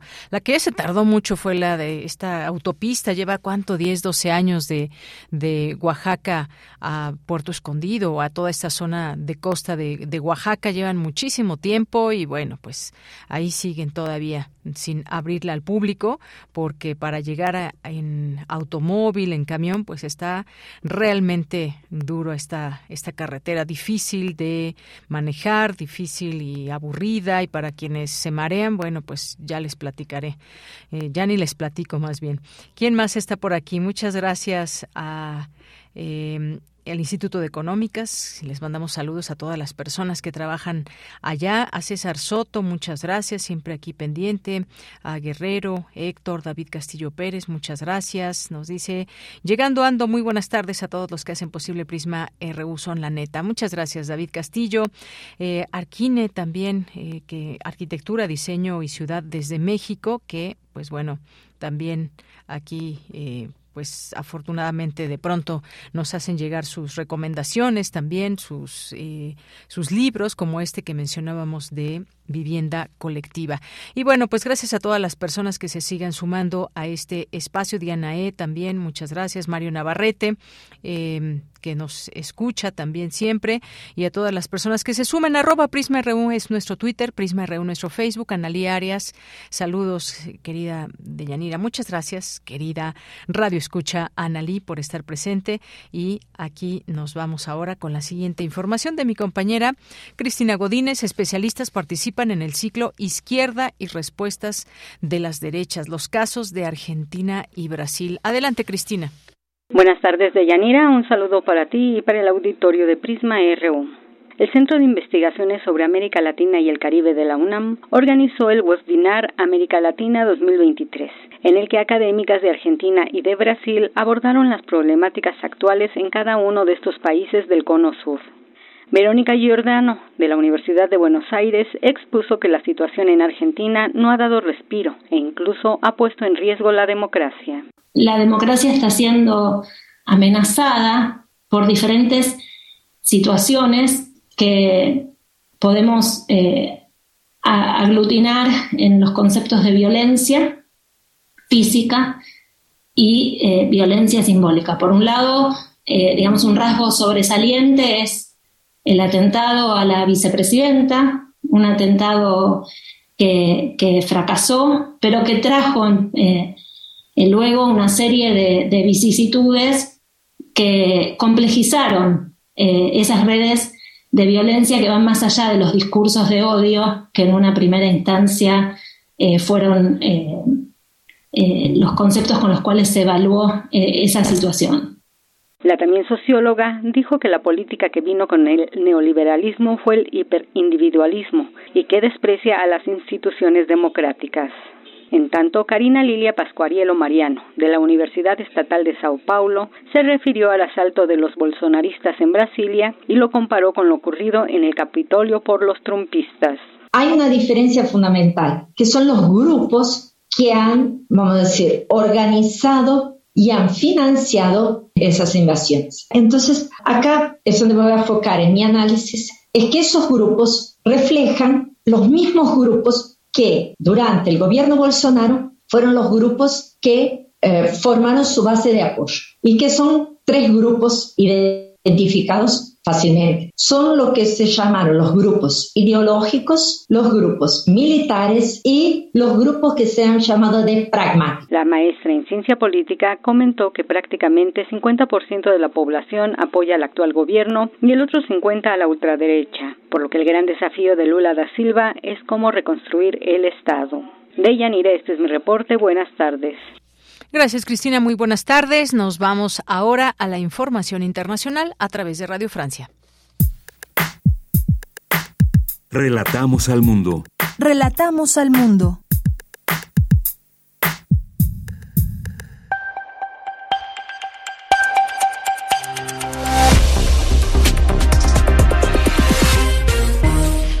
Bienvenidos a Radio Francia Internacional con Olivier Leroux en la realización técnica. Esta nos acompaña. Vamos primero con un rápido resumen de la actualidad internacional de este jueves 26 de enero.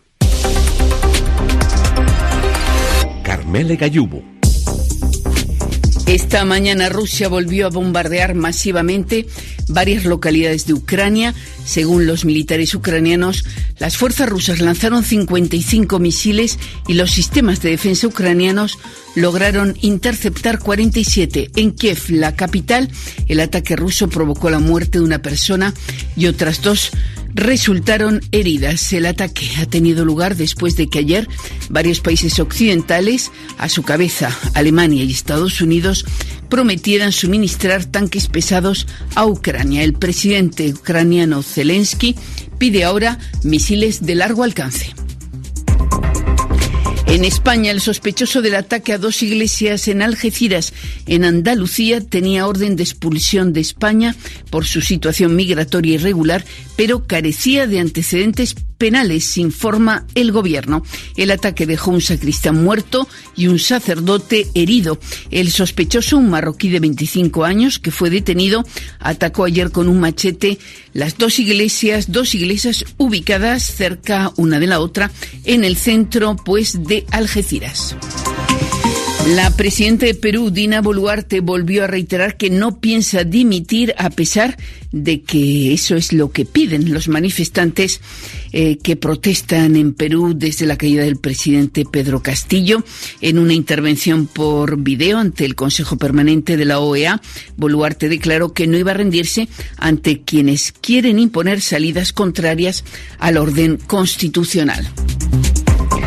Concentración hoy en Beirut, la capital libanesa, de las familias de las víctimas de la explosión de 2020 en el puerto de dicha ciudad, explosión que causó más de 200 muertos.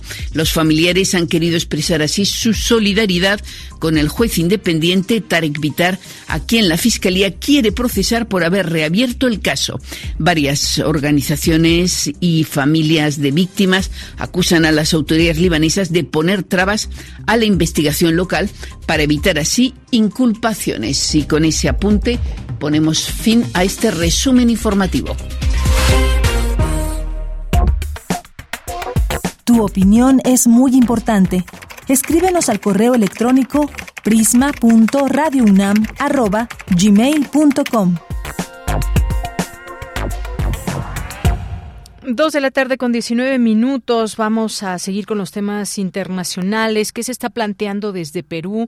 Lo que hemos eh, estado eh, haciendo es dar voz a distintas eh, analistas en, en, torno al tema. Incluso tuvimos un periodista que nos hablaba de lo complicado que es dar una, una solución a todo ello y que entre estas cosas pues estaría este tema de plantear elecciones lo más pronto posible, que es la demanda principal de los de los manifestantes, entre otras cosas, por supuesto, como la liberación de Pedro Castillo. Y bueno, pues hace hoy hoy se plantea ya que pues Dina Boluarte estaría en esta digamos en esta propuesta, en esta intención de que se puedan llevar a cabo elecciones, ya ha pedido o solicitó permiso al Congreso para que se convoque a elecciones y con ello anticipar su salida del cargo, que como les digo es algo que le están pidiendo los manifestantes que se han ya organizado en muchas partes de Perú. Y la propia Dina Boluarte, quien está al frente de la presidencia en Perú, dice qué salida hay ante, la OEA, qué salida plantean frente a la crisis en Perú. Y es ahí cuando también nos replanteamos de pronto todos estos organismos eh, que están eh, viendo por la paz en el mundo, que están eh, pues tratando de generar soluciones a conflictos que pueda haber. Y bueno, pues Dina Boluarte pide a los legisladores de su país aprobar pronto unas elecciones anticipadas para Perú y bueno, pues ahí está esta propuesta que parece ser ya una posible solución, una mirada a aquello que pueda dar luz a todas estas manifestaciones. Bueno, pues ya vamos a enlazarnos con Mauro Jarquín, quien es politólogo por la Facultad de Ciencias Políticas y Sociales de la UNAM. Sus líneas de investigación comprenden política educativa, historia empresarial y teoría política contemporánea. Es profesor también de la Facultad de Filosofía y Letras, donde ha impartido la materia organismos y sistemas internacionales de educación, ha colaborado en publicaciones nacionales e internacionales y bueno, pues también en el periódico La Jornada colabora y nos va a hablar de este tema, la situación en Perú. ¿Qué tal, Mauro? ¿Cómo estás? Muy buenas tardes. Hola, muy buenas tardes. Es un gusto poder acompañarte, acompañarles nuevamente. Pues muchas gracias. Yo decía ya un poco el, el, contexto de lo que está pasando en Perú y esta, este permiso que ya solicitó la presidenta Dina Boluarte de llevarse a cabo elecciones lo más pronto posible. ¿Qué opinión te merece esto? ¿Esto quizás sea pues el principio de una buena solución? Eh, bueno, sí, definitivamente lo, lo que se ha vuelto cada vez más claro en días recientes es que la presidenta, bueno, la señora Boluarte se está quedando cada vez más sola, en, términos políticos, estrictamente hablando. Es un gobierno que está fundamentalmente eh, montado en los partidos de, derecha, particularmente el Fujimorismo, y desde luego el poder el poder, digamos, de la fuerza, el, poder militar y, la policía.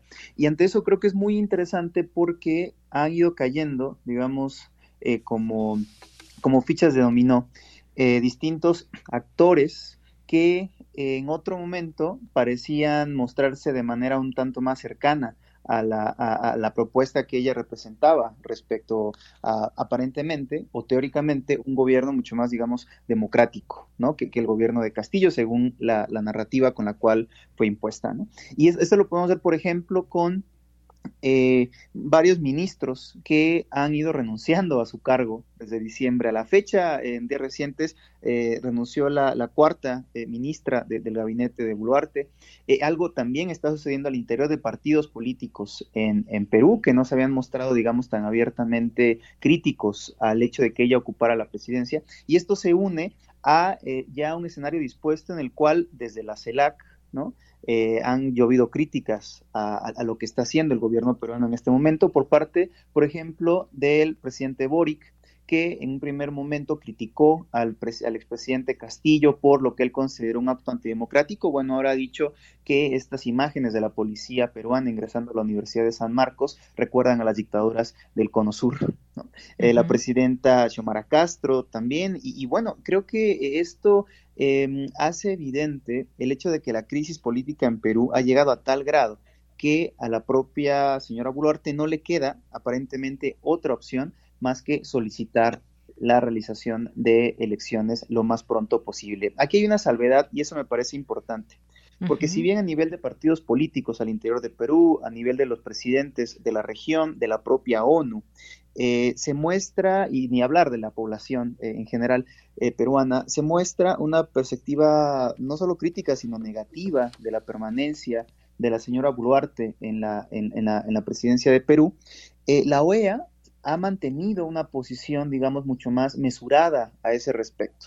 Y eso me parece que es muy significativo porque recordando los episodios recientes donde han existido interrupciones de procesos de gobierno, de poder ejecutivo en América Latina, la OEA ha sido un, actor, eh, digamos, eh, protagónico al respecto. Recordemos eh, Evo Morales, ¿no? La OEA era uno de los principales actores que decía, bueno, es que el gobierno de Evo no es democrático. En esta ocasión, la OEA ha respaldado políticamente, de alguna forma, al gobierno de Boluarte y eso ha generado que ya en Perú existan cada vez más manifestaciones en la embajada norteamericana eh, con gritos abiertamente de, bueno, fuera yanquis, de Perú. Esto, claro, se podría vincular un poco a la impronta estadounidense en el ejercicio político de la OEA, que forma parte, digamos, del discurso de izquierdas en América Latina, pero que creo que en esta ocasión no es solamente una cuestión de discurso, ¿eh? es una cuestión ya más bien de un análisis bastante eh, claro, a mi parecer, por parte de quienes están en este momento movilizándose en las calles peruanas.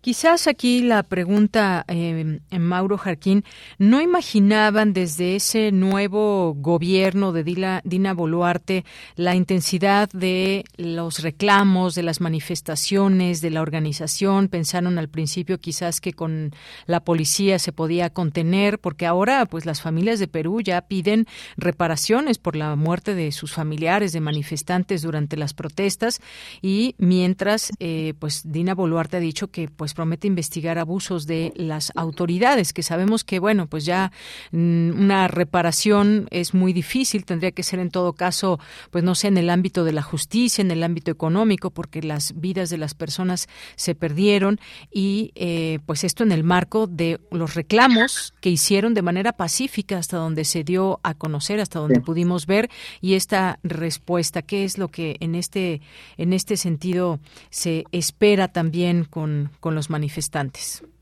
Sí, creo que hubo un cálculo eh, que le salió mal definitivamente. En general, el Fujimorismo y en este caso eh, a, la, a, quien actualmente eh, ocupa la, la, silla presidencial en Perú.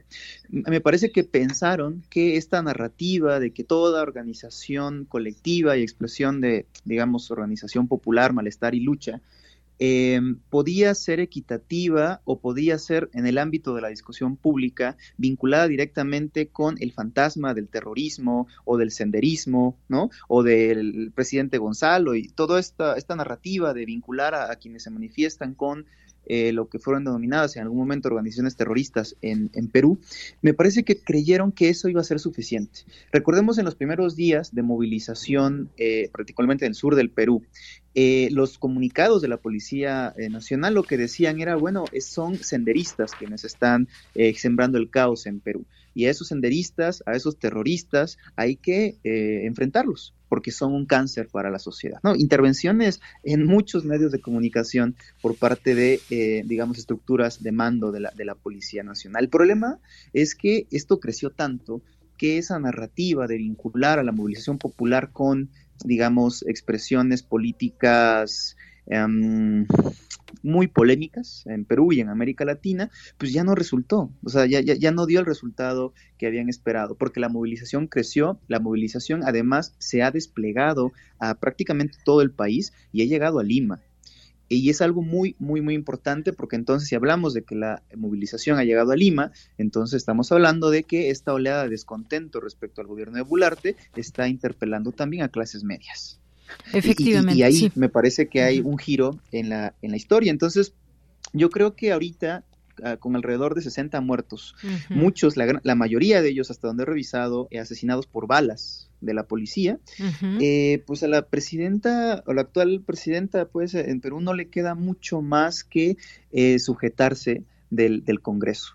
Y uh -huh. lo que el Congreso está haciendo es, de alguna manera, no responder a la solicitud de la propia presidenta respecto a adelantar elecciones, porque uh -huh. quien controla el Congreso es el Fujimorismo, es decir, el partido de Keiko, de Keiko Fujimori. Uh -huh. Y yo creo que de fondo parecieran estar dándose un, una especie de, de, de, de, balazo en el pie o metiéndose un autogol, porque lo único que están provocando con esto es sostener un gobierno formalmente, pero de manera insostenible a nivel de legitimidad popular, y por otro lado, bueno, mostrando que son partidos o formaciones políticas que históricamente han estado ligados a los intereses oligárquicos del país y la región y no necesariamente de las necesidades populares. Bien, pues veremos qué pasa con este llamado a las elecciones, cómo se dan, porque también ese ese fujimorismo que está intenso ahí en la derecha, que puede, eh, pues recordemos tan solo las elecciones pasadas cuando ganó Pedro Castillo, fueron pues fueron apretados los resultados, aunque un claro un, un claro triunfo hacia Pedro Castillo. Sin embargo, ahí fueron competidas estas elecciones. Yo decía, pues en su mayoría estas manifestaciones que fueron pacíficas, también por por supuesto se, no se debe olvidar la muerte de un policía que fue quemado vivo, pero en general pues el sentir social es ese y, me parece que el sentarse no solamente dialogar, sino sino ver todas estas perspectivas que pueda dar para dar salida, porque los elementos también que están sucediendo en este momento es que pues ya dejan pérdidas por más de 555 millones de dólares, dice el gobierno, que estas protestas ya dejan estas pérdidas y bueno, un poco criminalizar también desde ese desde ese discurso el hecho de que por las por las protestas se está perdiendo mucho para el gobierno y pues lo que conlleva el que un país esté en crisis son pues son muchos elementos que hay que tomar en cuenta, Mauro. Sí, sí, estoy de acuerdo eh, contigo. El tema no es solamente el diálogo, ¿no? es avanzar hacia la restitución del daño. Son 60 familias afectadas. Eh, y no solo 60 familias afectadas, es un país que además, recordemos, viene de una historia inmediata de crisis política continua. Y por eso me parece que es importante, digamos, no desenfocar eh, cuáles son todavía las exigencias de las masas que están ahorita en las calles en Perú. O sea, una es el adelanto de las elecciones. Eso podría ser para resolver el problema de, gobernabilidad. Se están exigiendo también la libertad de Pedro Castillo, pero también siguen hablando de la Asamblea Constituyente. Es decir, de fondo el problema es lo que podríamos denominar la ingeniería institucional peruana, que eh, ha, resultado bastante problemática y que la gente en Perú ya se ha percatado de ella. Entonces yo, yo creo que el tema no, no va a terminar con que la presidenta Boluarte salga, ¿eh? o sea, con que se convoquen elecciones. Mientras no exista un replanteamiento de las condiciones institucionales del, sistema político peruano, lo que estamos viendo ahorita es algo que vamos a ver permanentemente, porque este diseño institucional esencialmente a quien beneficia es a los poderes fácticos, a las oligarquías que, digamos, cruzan en sus cadenas de influencia y su capacidad de control el propio sistema de partidos políticos. Yo creo que ahí eh, habrá que poner mucho, mucha atención posteriormente. Claro que sí, pues sí, esa, ese planteamiento de la Asamblea Constituyente, eh, del replanteamiento del sistema político peruano, mucho trabajo que hay que hacer ahí en tema, en el tema político, en el tema social, y ya veremos cómo va avanzando todo esto, pero ya se ve por lo menos algo un poco más definido de que se pueda citar a elecciones eh, anticipadas, más allá de lo que se tenía pensado. Así que, pues muchísimas gracias, Mauro Jarquín, por esta, eh, por esta entrevista aquí en Prisma RU de Radio UNAM. No, gracias a ustedes por la invitación. Muy buen día. Gracias, muy buenas tardes, Mauro Jarquín, politólogo, que nos habla de este tema, este análisis sobre la situación en Perú. Tu opinión es muy importante. Escríbenos al correo electrónico prisma.radiounam@gmail.com.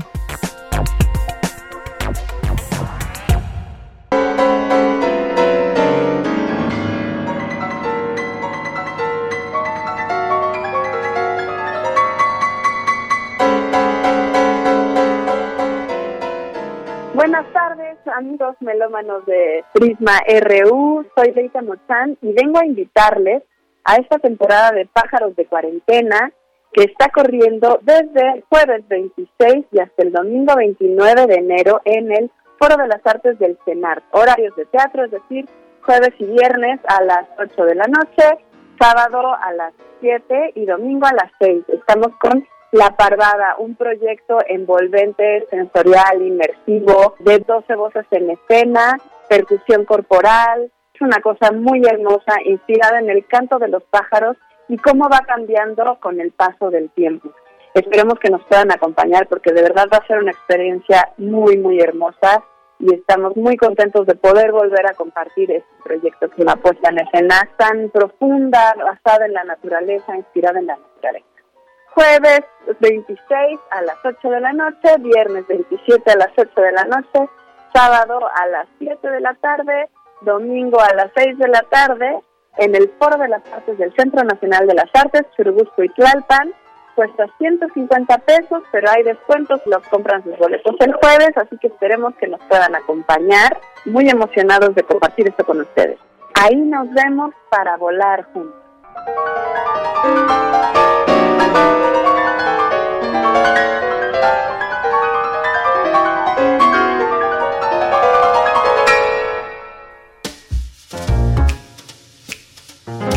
Cinemaedro con Carlos Narro. Bien, pues entramos aquí a esta sección de Cinemaedro. Ya nos acompaña aquí el maestro Carlos Narro con la información de este día. ¿Qué tal, Carlos? Muy buenas tardes. Gusto saludarte. ¿Qué tal? ¿Cómo estás? Saludos a todo el auditorio. Y pues hoy con una buena noticia. Casi siempre me arranco con las malas noticias. Pero hoy tenemos una buena, muy buena noticia. Y es que eh, la UNAM fue reconocida como la universidad más internacional de Latinoamérica. Eso es la portada de la Gaceta. Y eso es uno de los artículos principales de la Gaceta que siempre nos da buenas noticias, pero que de pronto no son tan generales, ¿no? O sea, de pronto nos dan buenas noticias porque siempre están ocurriendo en la universidad de algo que se descubre, de algo que se produce en nuestros laboratorios, de algo que se patenta desde la universidad. Y siempre da gusto saber que la universidad más internacional de Latinoamérica, en muchas cosas, la UNAM siempre está en el primer lugar de los rankings latinoamericanos. A veces en el segundo lugar en alguna cosa nos rebasan los de Sao Paulo en cómputo, nos rebasa. No, nada más ellos son los que de pronto nos, nos rebasan. Y creo que es muy importante ahora resaltar junto con esto las grandes cosas que significa la universidad. Es la más internacional porque es la que más recibe colaboración de investigadores de otras universidades. Es la más internacional porque también es la que publica más artículos en colaboración con otros investigadores de otras latitudes. Es la más eh, internacional porque tiene una gran cantidad de profesores visitantes. La, la UNAM siempre ha sido muy importante para el país a veces ni siquiera podemos dimensionar. A veces la gente que la trata de comparar con cualquier otra universidad no se da cuenta de que nuestra universidad ha sido encargada de muchas cosas por la sociedad. Al salir México de la Revolución Mexicana era un país destrozado, era un país sin instituciones, y se tuvieron que ir creando cosas y muchas de estas fueron quedando a cargo de la Universidad Nacional. Así es que la universidad tiene a su cargo la Biblioteca Nacional, así es que la UNAM tiene a su cargo la, este, la hemeroteca, el herbario nacional, así es que hay muchas cosas. La universidad genera un porcentaje altísimo de toda la investigación que ocurre en el país. Y lo que enfrentamos ahora es que de pronto eh, creen que pueden minimizar a la, a la UNAM bajo el expediente, ya sabes de quién estoy hablando, de insultar a nuestro rector. Y claro que no nos vamos a dejar. Vamos a defender la universidad vamos a defender la autonomía y vamos a defender de todas las cosas que estén planteando enfrentarnos. Y la universidad también ha sido muy importante para, para el cine. Ha sido muy importante y fue también generadora de instituciones, generadora de actividades que de otro modo se hubieran eh, perdido. Tenemos una Cineteca Nacional pero desde 15 años antes teníamos una filmoteca de la UNAM. Y no me equivoco cuando digo que la filmoteca de la UNAM es el verdadero acervo del cine mexicano, porque todo el cine que se fue recopilando, todo el cine antiguo, está en la filmoteca de la universidad. Generó también la primera escuela de cine de nuestro país, el entonces Centro Universitario de Estudios Cinematográficos. Y ha contribuido con una cantidad de producción espectacular. Pero el campus, el campus central, ciudad universitaria, ha sido motivo del cine del, del cine mexicano, pero también de, de producciones este, internacionales. Hay una gran cantidad de películas que se han filmado teniendo de telón de fondo la, la universidad o como sujeto la, la universidad. Yo recuerdo dos documentales importantísimos sobre la universidad. Uno de Alejandro Galindo, gran director del cine mexicano, un documental de los años 50, que se preparó para el, creo que para la inauguración de la ciudad universitaria, aunque se filmó desde varios años atrás, que se llamó Crisol del Pensamiento y que ya hacía una recuperación de lo que pasaba en la universidad.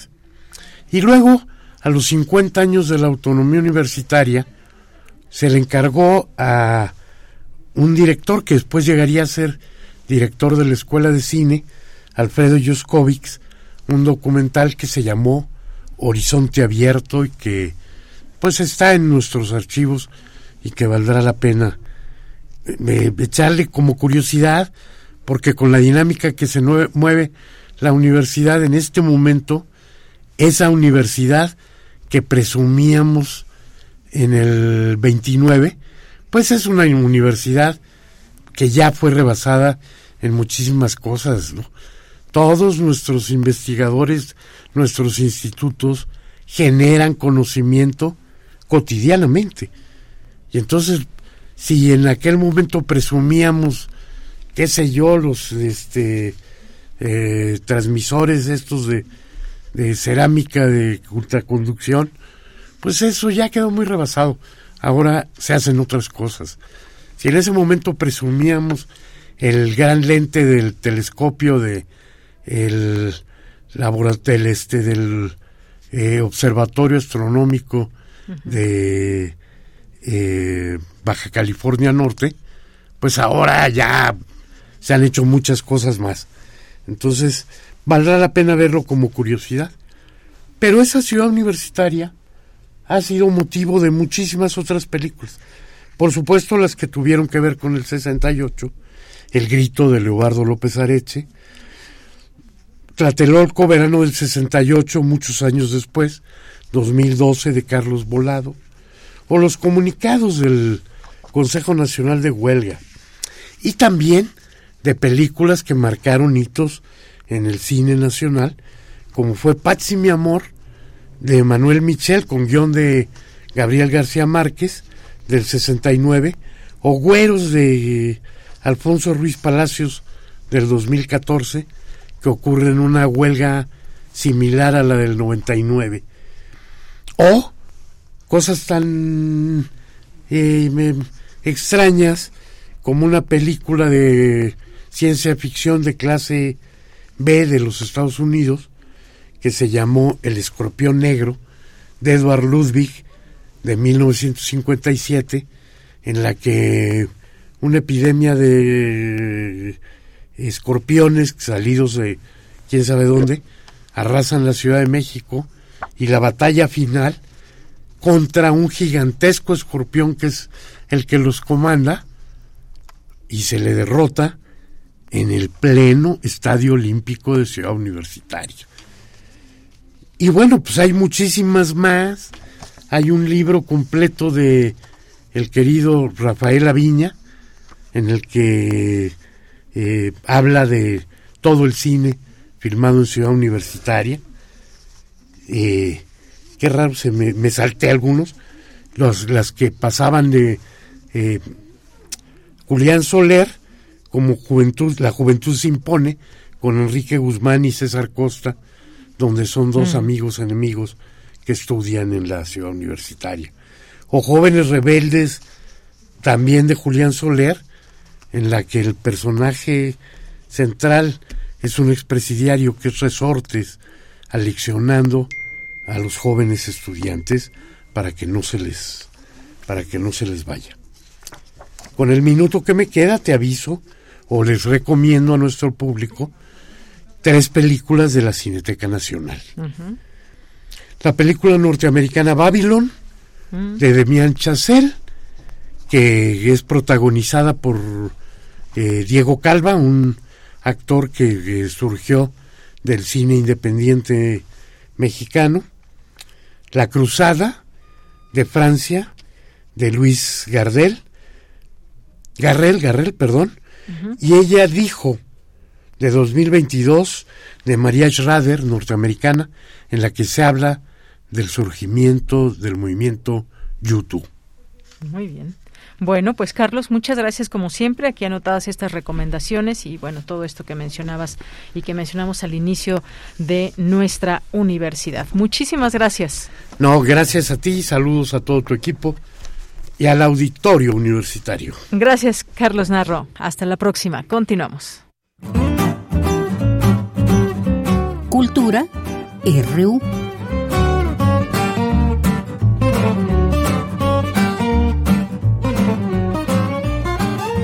Listo, pues ya estamos aquí en Cultura con Tamara Quiroz. ¿Qué tal, Tamara? Muy buenas tardes. Deyanira, muy buenas tardes. Qué gusto saludarte a ti, ahora desde estos micrófonos en esta cabina, y también a las y que y a las y los que nos escuchan a través de estas frecuencias de Radio UNAM. Seguimos con la información y esta tarde abrimos espacio a las artes escénicas y es que les comparto que por primera vez en México se va a presentar la obra Algo de Ricardo.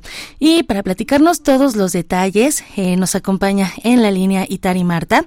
Ella, eh, pues seguramente la conocen muy bien, ya ha estado también en este espacio radiofónico y bueno, ella es directora del Foro Shakespeare desde hace 20 años. Este espacio pues se ha consolidado como uno de los más destacados del teatro en México. También es activista cultural y presidenta de la Red de Espacios Culturales Independientes y Organizados de la Ciudad de México, también conocido como Recio. Y Tari Marta, bienvenida a este espacio radiofónico y muy buenas tardes. Hola, muy buenas tardes. Eh, oye, pues eh, qué bonita presentación. Muchas gracias. Este, sí, aquí estamos. Excelente. Aquí estamos. Este, te agradezco mucho este espacio. Al contrario, gracias a ti por tomar la llamada, Itari. Primero, eh, antes de platicar de algo de Ricardo, pues felicitarte porque el Foro Shakespeare ya eh, va a celebrar su 40 aniversario, lo cual se dice bastante fácil, pero, pero no lo es así. Hemos estado ah. aquí hablando de, pues, todas estas adversidades, ¿no? Por, por la que ha pasado el teatro independiente. Felicitarte por esta labor titánica y bueno, platícanos un poco pues de, este festejo y también de cómo abren este 2023. Ay, pues eh, gracias. Sí, la verdad es que sí celebro mucho, este, celebramos. Eh, pero a título personal celebro mucho que el Foro Shakespeare siga en pie, eh, porque mm, pues hemos cerrado dos veces, estuvo cerrado casi tres años el Foro Shakespeare, bueno, dos años y medio eh, y, haber mantenido ese espacio pues implicó que mm, tanto Bruno como yo pues este perdiéramos pues nuestro patrimonio perdiéramos eh, cosas valiosas pero finalmente eh, materiales. Y nos da mucho gusto que, que todas esas cosas eh, hayan podido servir para para mantener al Foro Shakespeare en pie y abierto y para que todos ustedes puedan eh, pues seguir visitando el foro porque finalmente a mí sí me parece que si se pierde un espacio independiente pues se pierde un, árbol una persona eh, y pues hablamos de un país en donde continuamente están desapareciendo personas están desapareciendo cosas valiosas. Entonces pues queremos eh, pues queremos que estas cosas valiosas como la cultura, como el teatro, pues no se pierda. Eh, y pues ahí está, ahí está este cumpliendo el Foro Shakespeare 40 años y pues les invitamos, eh, estamos en Zamora número 7, en la Condesa, y la verdad es que este año tenemos una cartelera súper bonita, tenemos eh, danza, teatro, música, hemos intentado hacer una cartelera eh, de muchas disciplinas para que puedan ir a, visitarnos y que siempre haya algo que ustedes puedan ver. Por supuesto, y además, para la gente que no lo ha visitado, pues es una oportunidad, porque también te puedes tomar el cafecito o ir a la librería, que también es otra opción. Y bueno, obviamente, pues también disfrutar del el teatro. Oye, platícanos también, Itari, eh, pues acerca de, ahora sí ya entrando en, en tema, algo de Ricardo, eh, pues cómo universalizar, ¿no? Este tema de Ricardo III y también cómo ha sido trabajar con eh, esta, mm, con este texto de, del dramaturgo uruguayo Gabriel Calderón. Pues la verdad es que ha sido muy gustoso. Eh, ha sido un proyecto que, que nos ha costado mucho trabajo también levantar. eh, pues eh, en estas épocas es difícil que, que hayan proyectos eh, teatrales de este tipo eh, en cartelera. Y, y es un texto que Gabriel hace de manera muy ingeniosa. Es un monólogo, pero que es un monólogo de una adaptación de una obra de William Shakespeare que se llama Ricardo III. Eh, y bueno, básicamente de lo que habla es de un actor, un, actor de medio pelo, que lo invitan a ser su primer protagónico después de una larga carrera actoral. Y, bueno, pues un poco lo que la obra describe, pues es una metáfora, un reflejo de, de nosotros como sociedad, porque eh, pues Ricardo se enfrenta con una compañía, con un grupo de personas que pues son egoístas, que eh, no necesariamente eh, trabajan en colectivo, sino que más bien están pensando en sus intereses. Y entonces cómo eso provoca que él se vuelva Ricardo III, es decir, que eh, pasa de ser un actor a ser el personaje. Y, y un poco pues también lo que nos pasa como reflejo de la sociedad es que ahora todos tenemos que ser Ricardos terceros para poder, eh, digamos, salir adelante, ¿no? eh, un poco lo que lo que vemos, pues, es esta esta necesidad de dar codazos al de al lado para poder llegar a la corona, eh, para poder llegar a tener eh, grandes sumas de dinero y tener fama y tener reconocimiento y tener todo esto que que esta sociedad como que nos nos obliga a, a, querer tener. O sea ni siquiera realmente es necesario tenerlo pero pero nuestro entorno nos obliga a que a que es que si no tengo todo esto que que la sociedad me exige tener entonces soy un fracasado o una fracasada. Y, y justamente lo que le pasa al personaje es que antes de ser antes de ser un fracasado o una fracasada, prefiero matar, prefiero pasar por encima de los demás y prefiero convertirme en un Ricardo III antes de, de ser un pobre loser, ¿no? Y, y, bueno, pues ese es un poco eh, la importancia de contar historias como estas, porque, porque si bien William Shakespeare es una fuente de inspiración, ¿no? Para, para, para nosotros los creadores y creadoras contemporáneos, pues lo, lo triste es que sus valores y sus y sus fuentes de inspiración pues siguen siendo muy válidas, ¿no? Al parecer eh, desde el 1600, ay, este, está el del agua, este, está el del agua aquí en mi casa, eh, que desde el, o sea, desde 1600 los seres humanos Así es, y que bueno, además, pues te das cuenta que no ha cambiado, ¿no? En este 2023 y, y que justo pues este, este sentido que, que bien nos mencionas, ¿no? De, de pertenencia o, o, de lo que nos dicta la sociedad, ¿qué es la felicidad? ¿Qué es la plenitud, ¿no? ¿Hasta cuándo estás realizado y por qué ser estos Ricardos terceros, ¿no? Que no importa lo que tengas que hacer, le pones el pie al otro y que creo que también tiene que ver un poco con, con la idiosincrasia, ¿no? De, de algunos mexicanos, ¿no? De, de, de este sentido también de competencia siempre.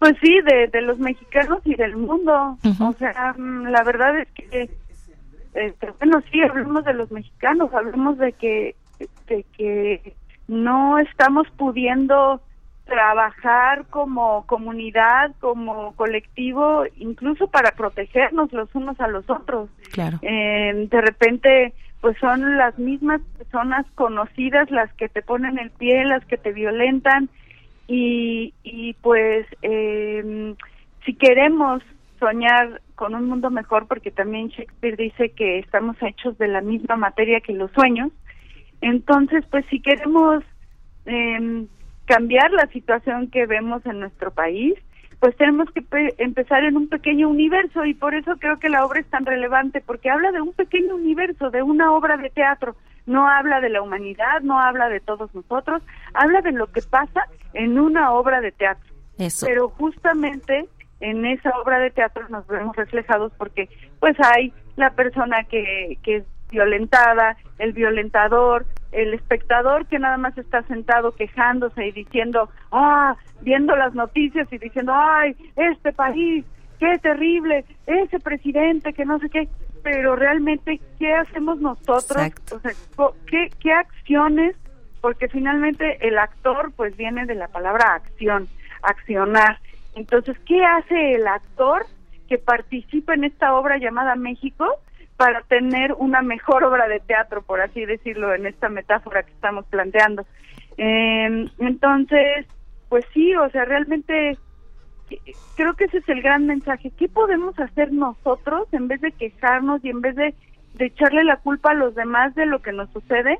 ¿Qué podemos hacer para no ser esa persona, ese Ricardo III que le pone el pie al otro, que quiere el fracaso del otro y más bien cómo eh, pues eh, rescatamos ese espejo que Shakespeare nos quiere poner enfrente, esa crónica que nos quiere poner enfrente y nos dice, oye, no se hace esa crónica, mejor vamos a cambiar esa crónica con, con estos sueños, soñando que otra realidad es posible y bueno, pues esta obra es, es eh, pues esa intención de mostrarnos a todos una realidad que no necesariamente eh, nos gusta y pero que es posible pero que es posible y además con un, un, muy buen sentido del humor. Exacto, muy bien. Oye, pues vaya reflexión la que nos dejas esta tarde. Y Tari Marta, hacemos la invitación al auditorio, a todos los que nos escuchan, a que acudan al Foro Shakespeare a partir del 2 de febrero. Se presentará los jueves algo de Ricardo a las 20.30 horas, esta obra que diriges y que bueno, también eh, hiciste la escenografía. De verdad, muchísimas gracias por acompañarnos. Te invitamos, eh, después dejamos este micrófono abierto para que platiquemos después también de este 40 aniversario del foro y también de los siguientes proyectos para los próximos meses. Ay, muchas gracias, muchas gracias por el espacio y nada más les recuerdo nuestras redes sociales, eh, arroba foro Shakespeare o arroba Shakespeare y CIA en Twitter, Facebook e Instagram y las mías personales que son arroba Itar y Marta y pues por ahí nos andamos comunicando. Ahí nos seguimos. me, me encantará volver a platicar contigo también. Muchísimas gracias Itari, que tengas buena tarde. Hasta pronto. Y bueno, Dayanira, con esto llegamos al final de esta sección. Yo regreso el lunes con más información. Gracias, Tamara. Nosotros nos escuchamos mañana y ya casi, ya casi nos vamos. Solamente comentarles que sigue expuesta esta, eh, esta exposición de color, el conocimiento de lo invisible allá en Universum, que hoy hubo un recorrido ahí de medios. Muy interesante todo esto. ¿Qué nos dice? ¿Qué nos podemos preguntar respecto al color? Eh, ¿Qué respuestas nos dan? Como si las, las emociones tienen color. Bueno, pues son, ya saben cómo son nuestros amigos amigas de Universum que esas preguntas siempre eh, que son válidas en todos aspectos. Y bueno, imagínense, así se llama Color, hay un eh, curador de toda esta exposición. Y también entre otras cosas, pues ligada al color está esta cámara, esta cámara de televisión, la primera que hubo a color de Guillermo González Camarena, ahí estuvo hoy su hijo explicando pues todas estas este camino que se llegó finalmente, este camino que se recorrió para llegar finalmente a esta a este aparato que revolucionó en México uno de los primeros países también donde se donde se vio televisión a color. Así que no dejen de visitarla. Muchas gracias allá a todo el equipo que forma parte de Universum a su directora por supuesto María Emilia Beller. Les mandamos muchos saludos allá a Amparo a todas las personas que siempre nos reciben con mucho cariño y con los brazos abiertos. Así que pues bueno no me resta más que agradecerles e invitarles a nuestro público que, nos, eh, que no se pierdan esta posibilidad de visitar esta exposición de color. Y bueno, pues ya eh, nos despedimos. Muchas gracias por su atención. Gracias aquí en la producción a Marco Lubián, en la asistencia de Denis Licea, en los controles técnicos Arturo González y Andrés Ramírez, en las redes sociales a Montserrat Brito, en la continuidad de Enrique Pacheco y aquí en los micrófonos se despide de Yanira Morán. Lo esperamos mañana en punto de la una de la tarde con más información. Mientras tanto, buen provecho. Radio UNAM presentó Prisma RU. Una mirada universitaria sobre los acontecimientos actuales. Prisma RU. Relatamos al mundo.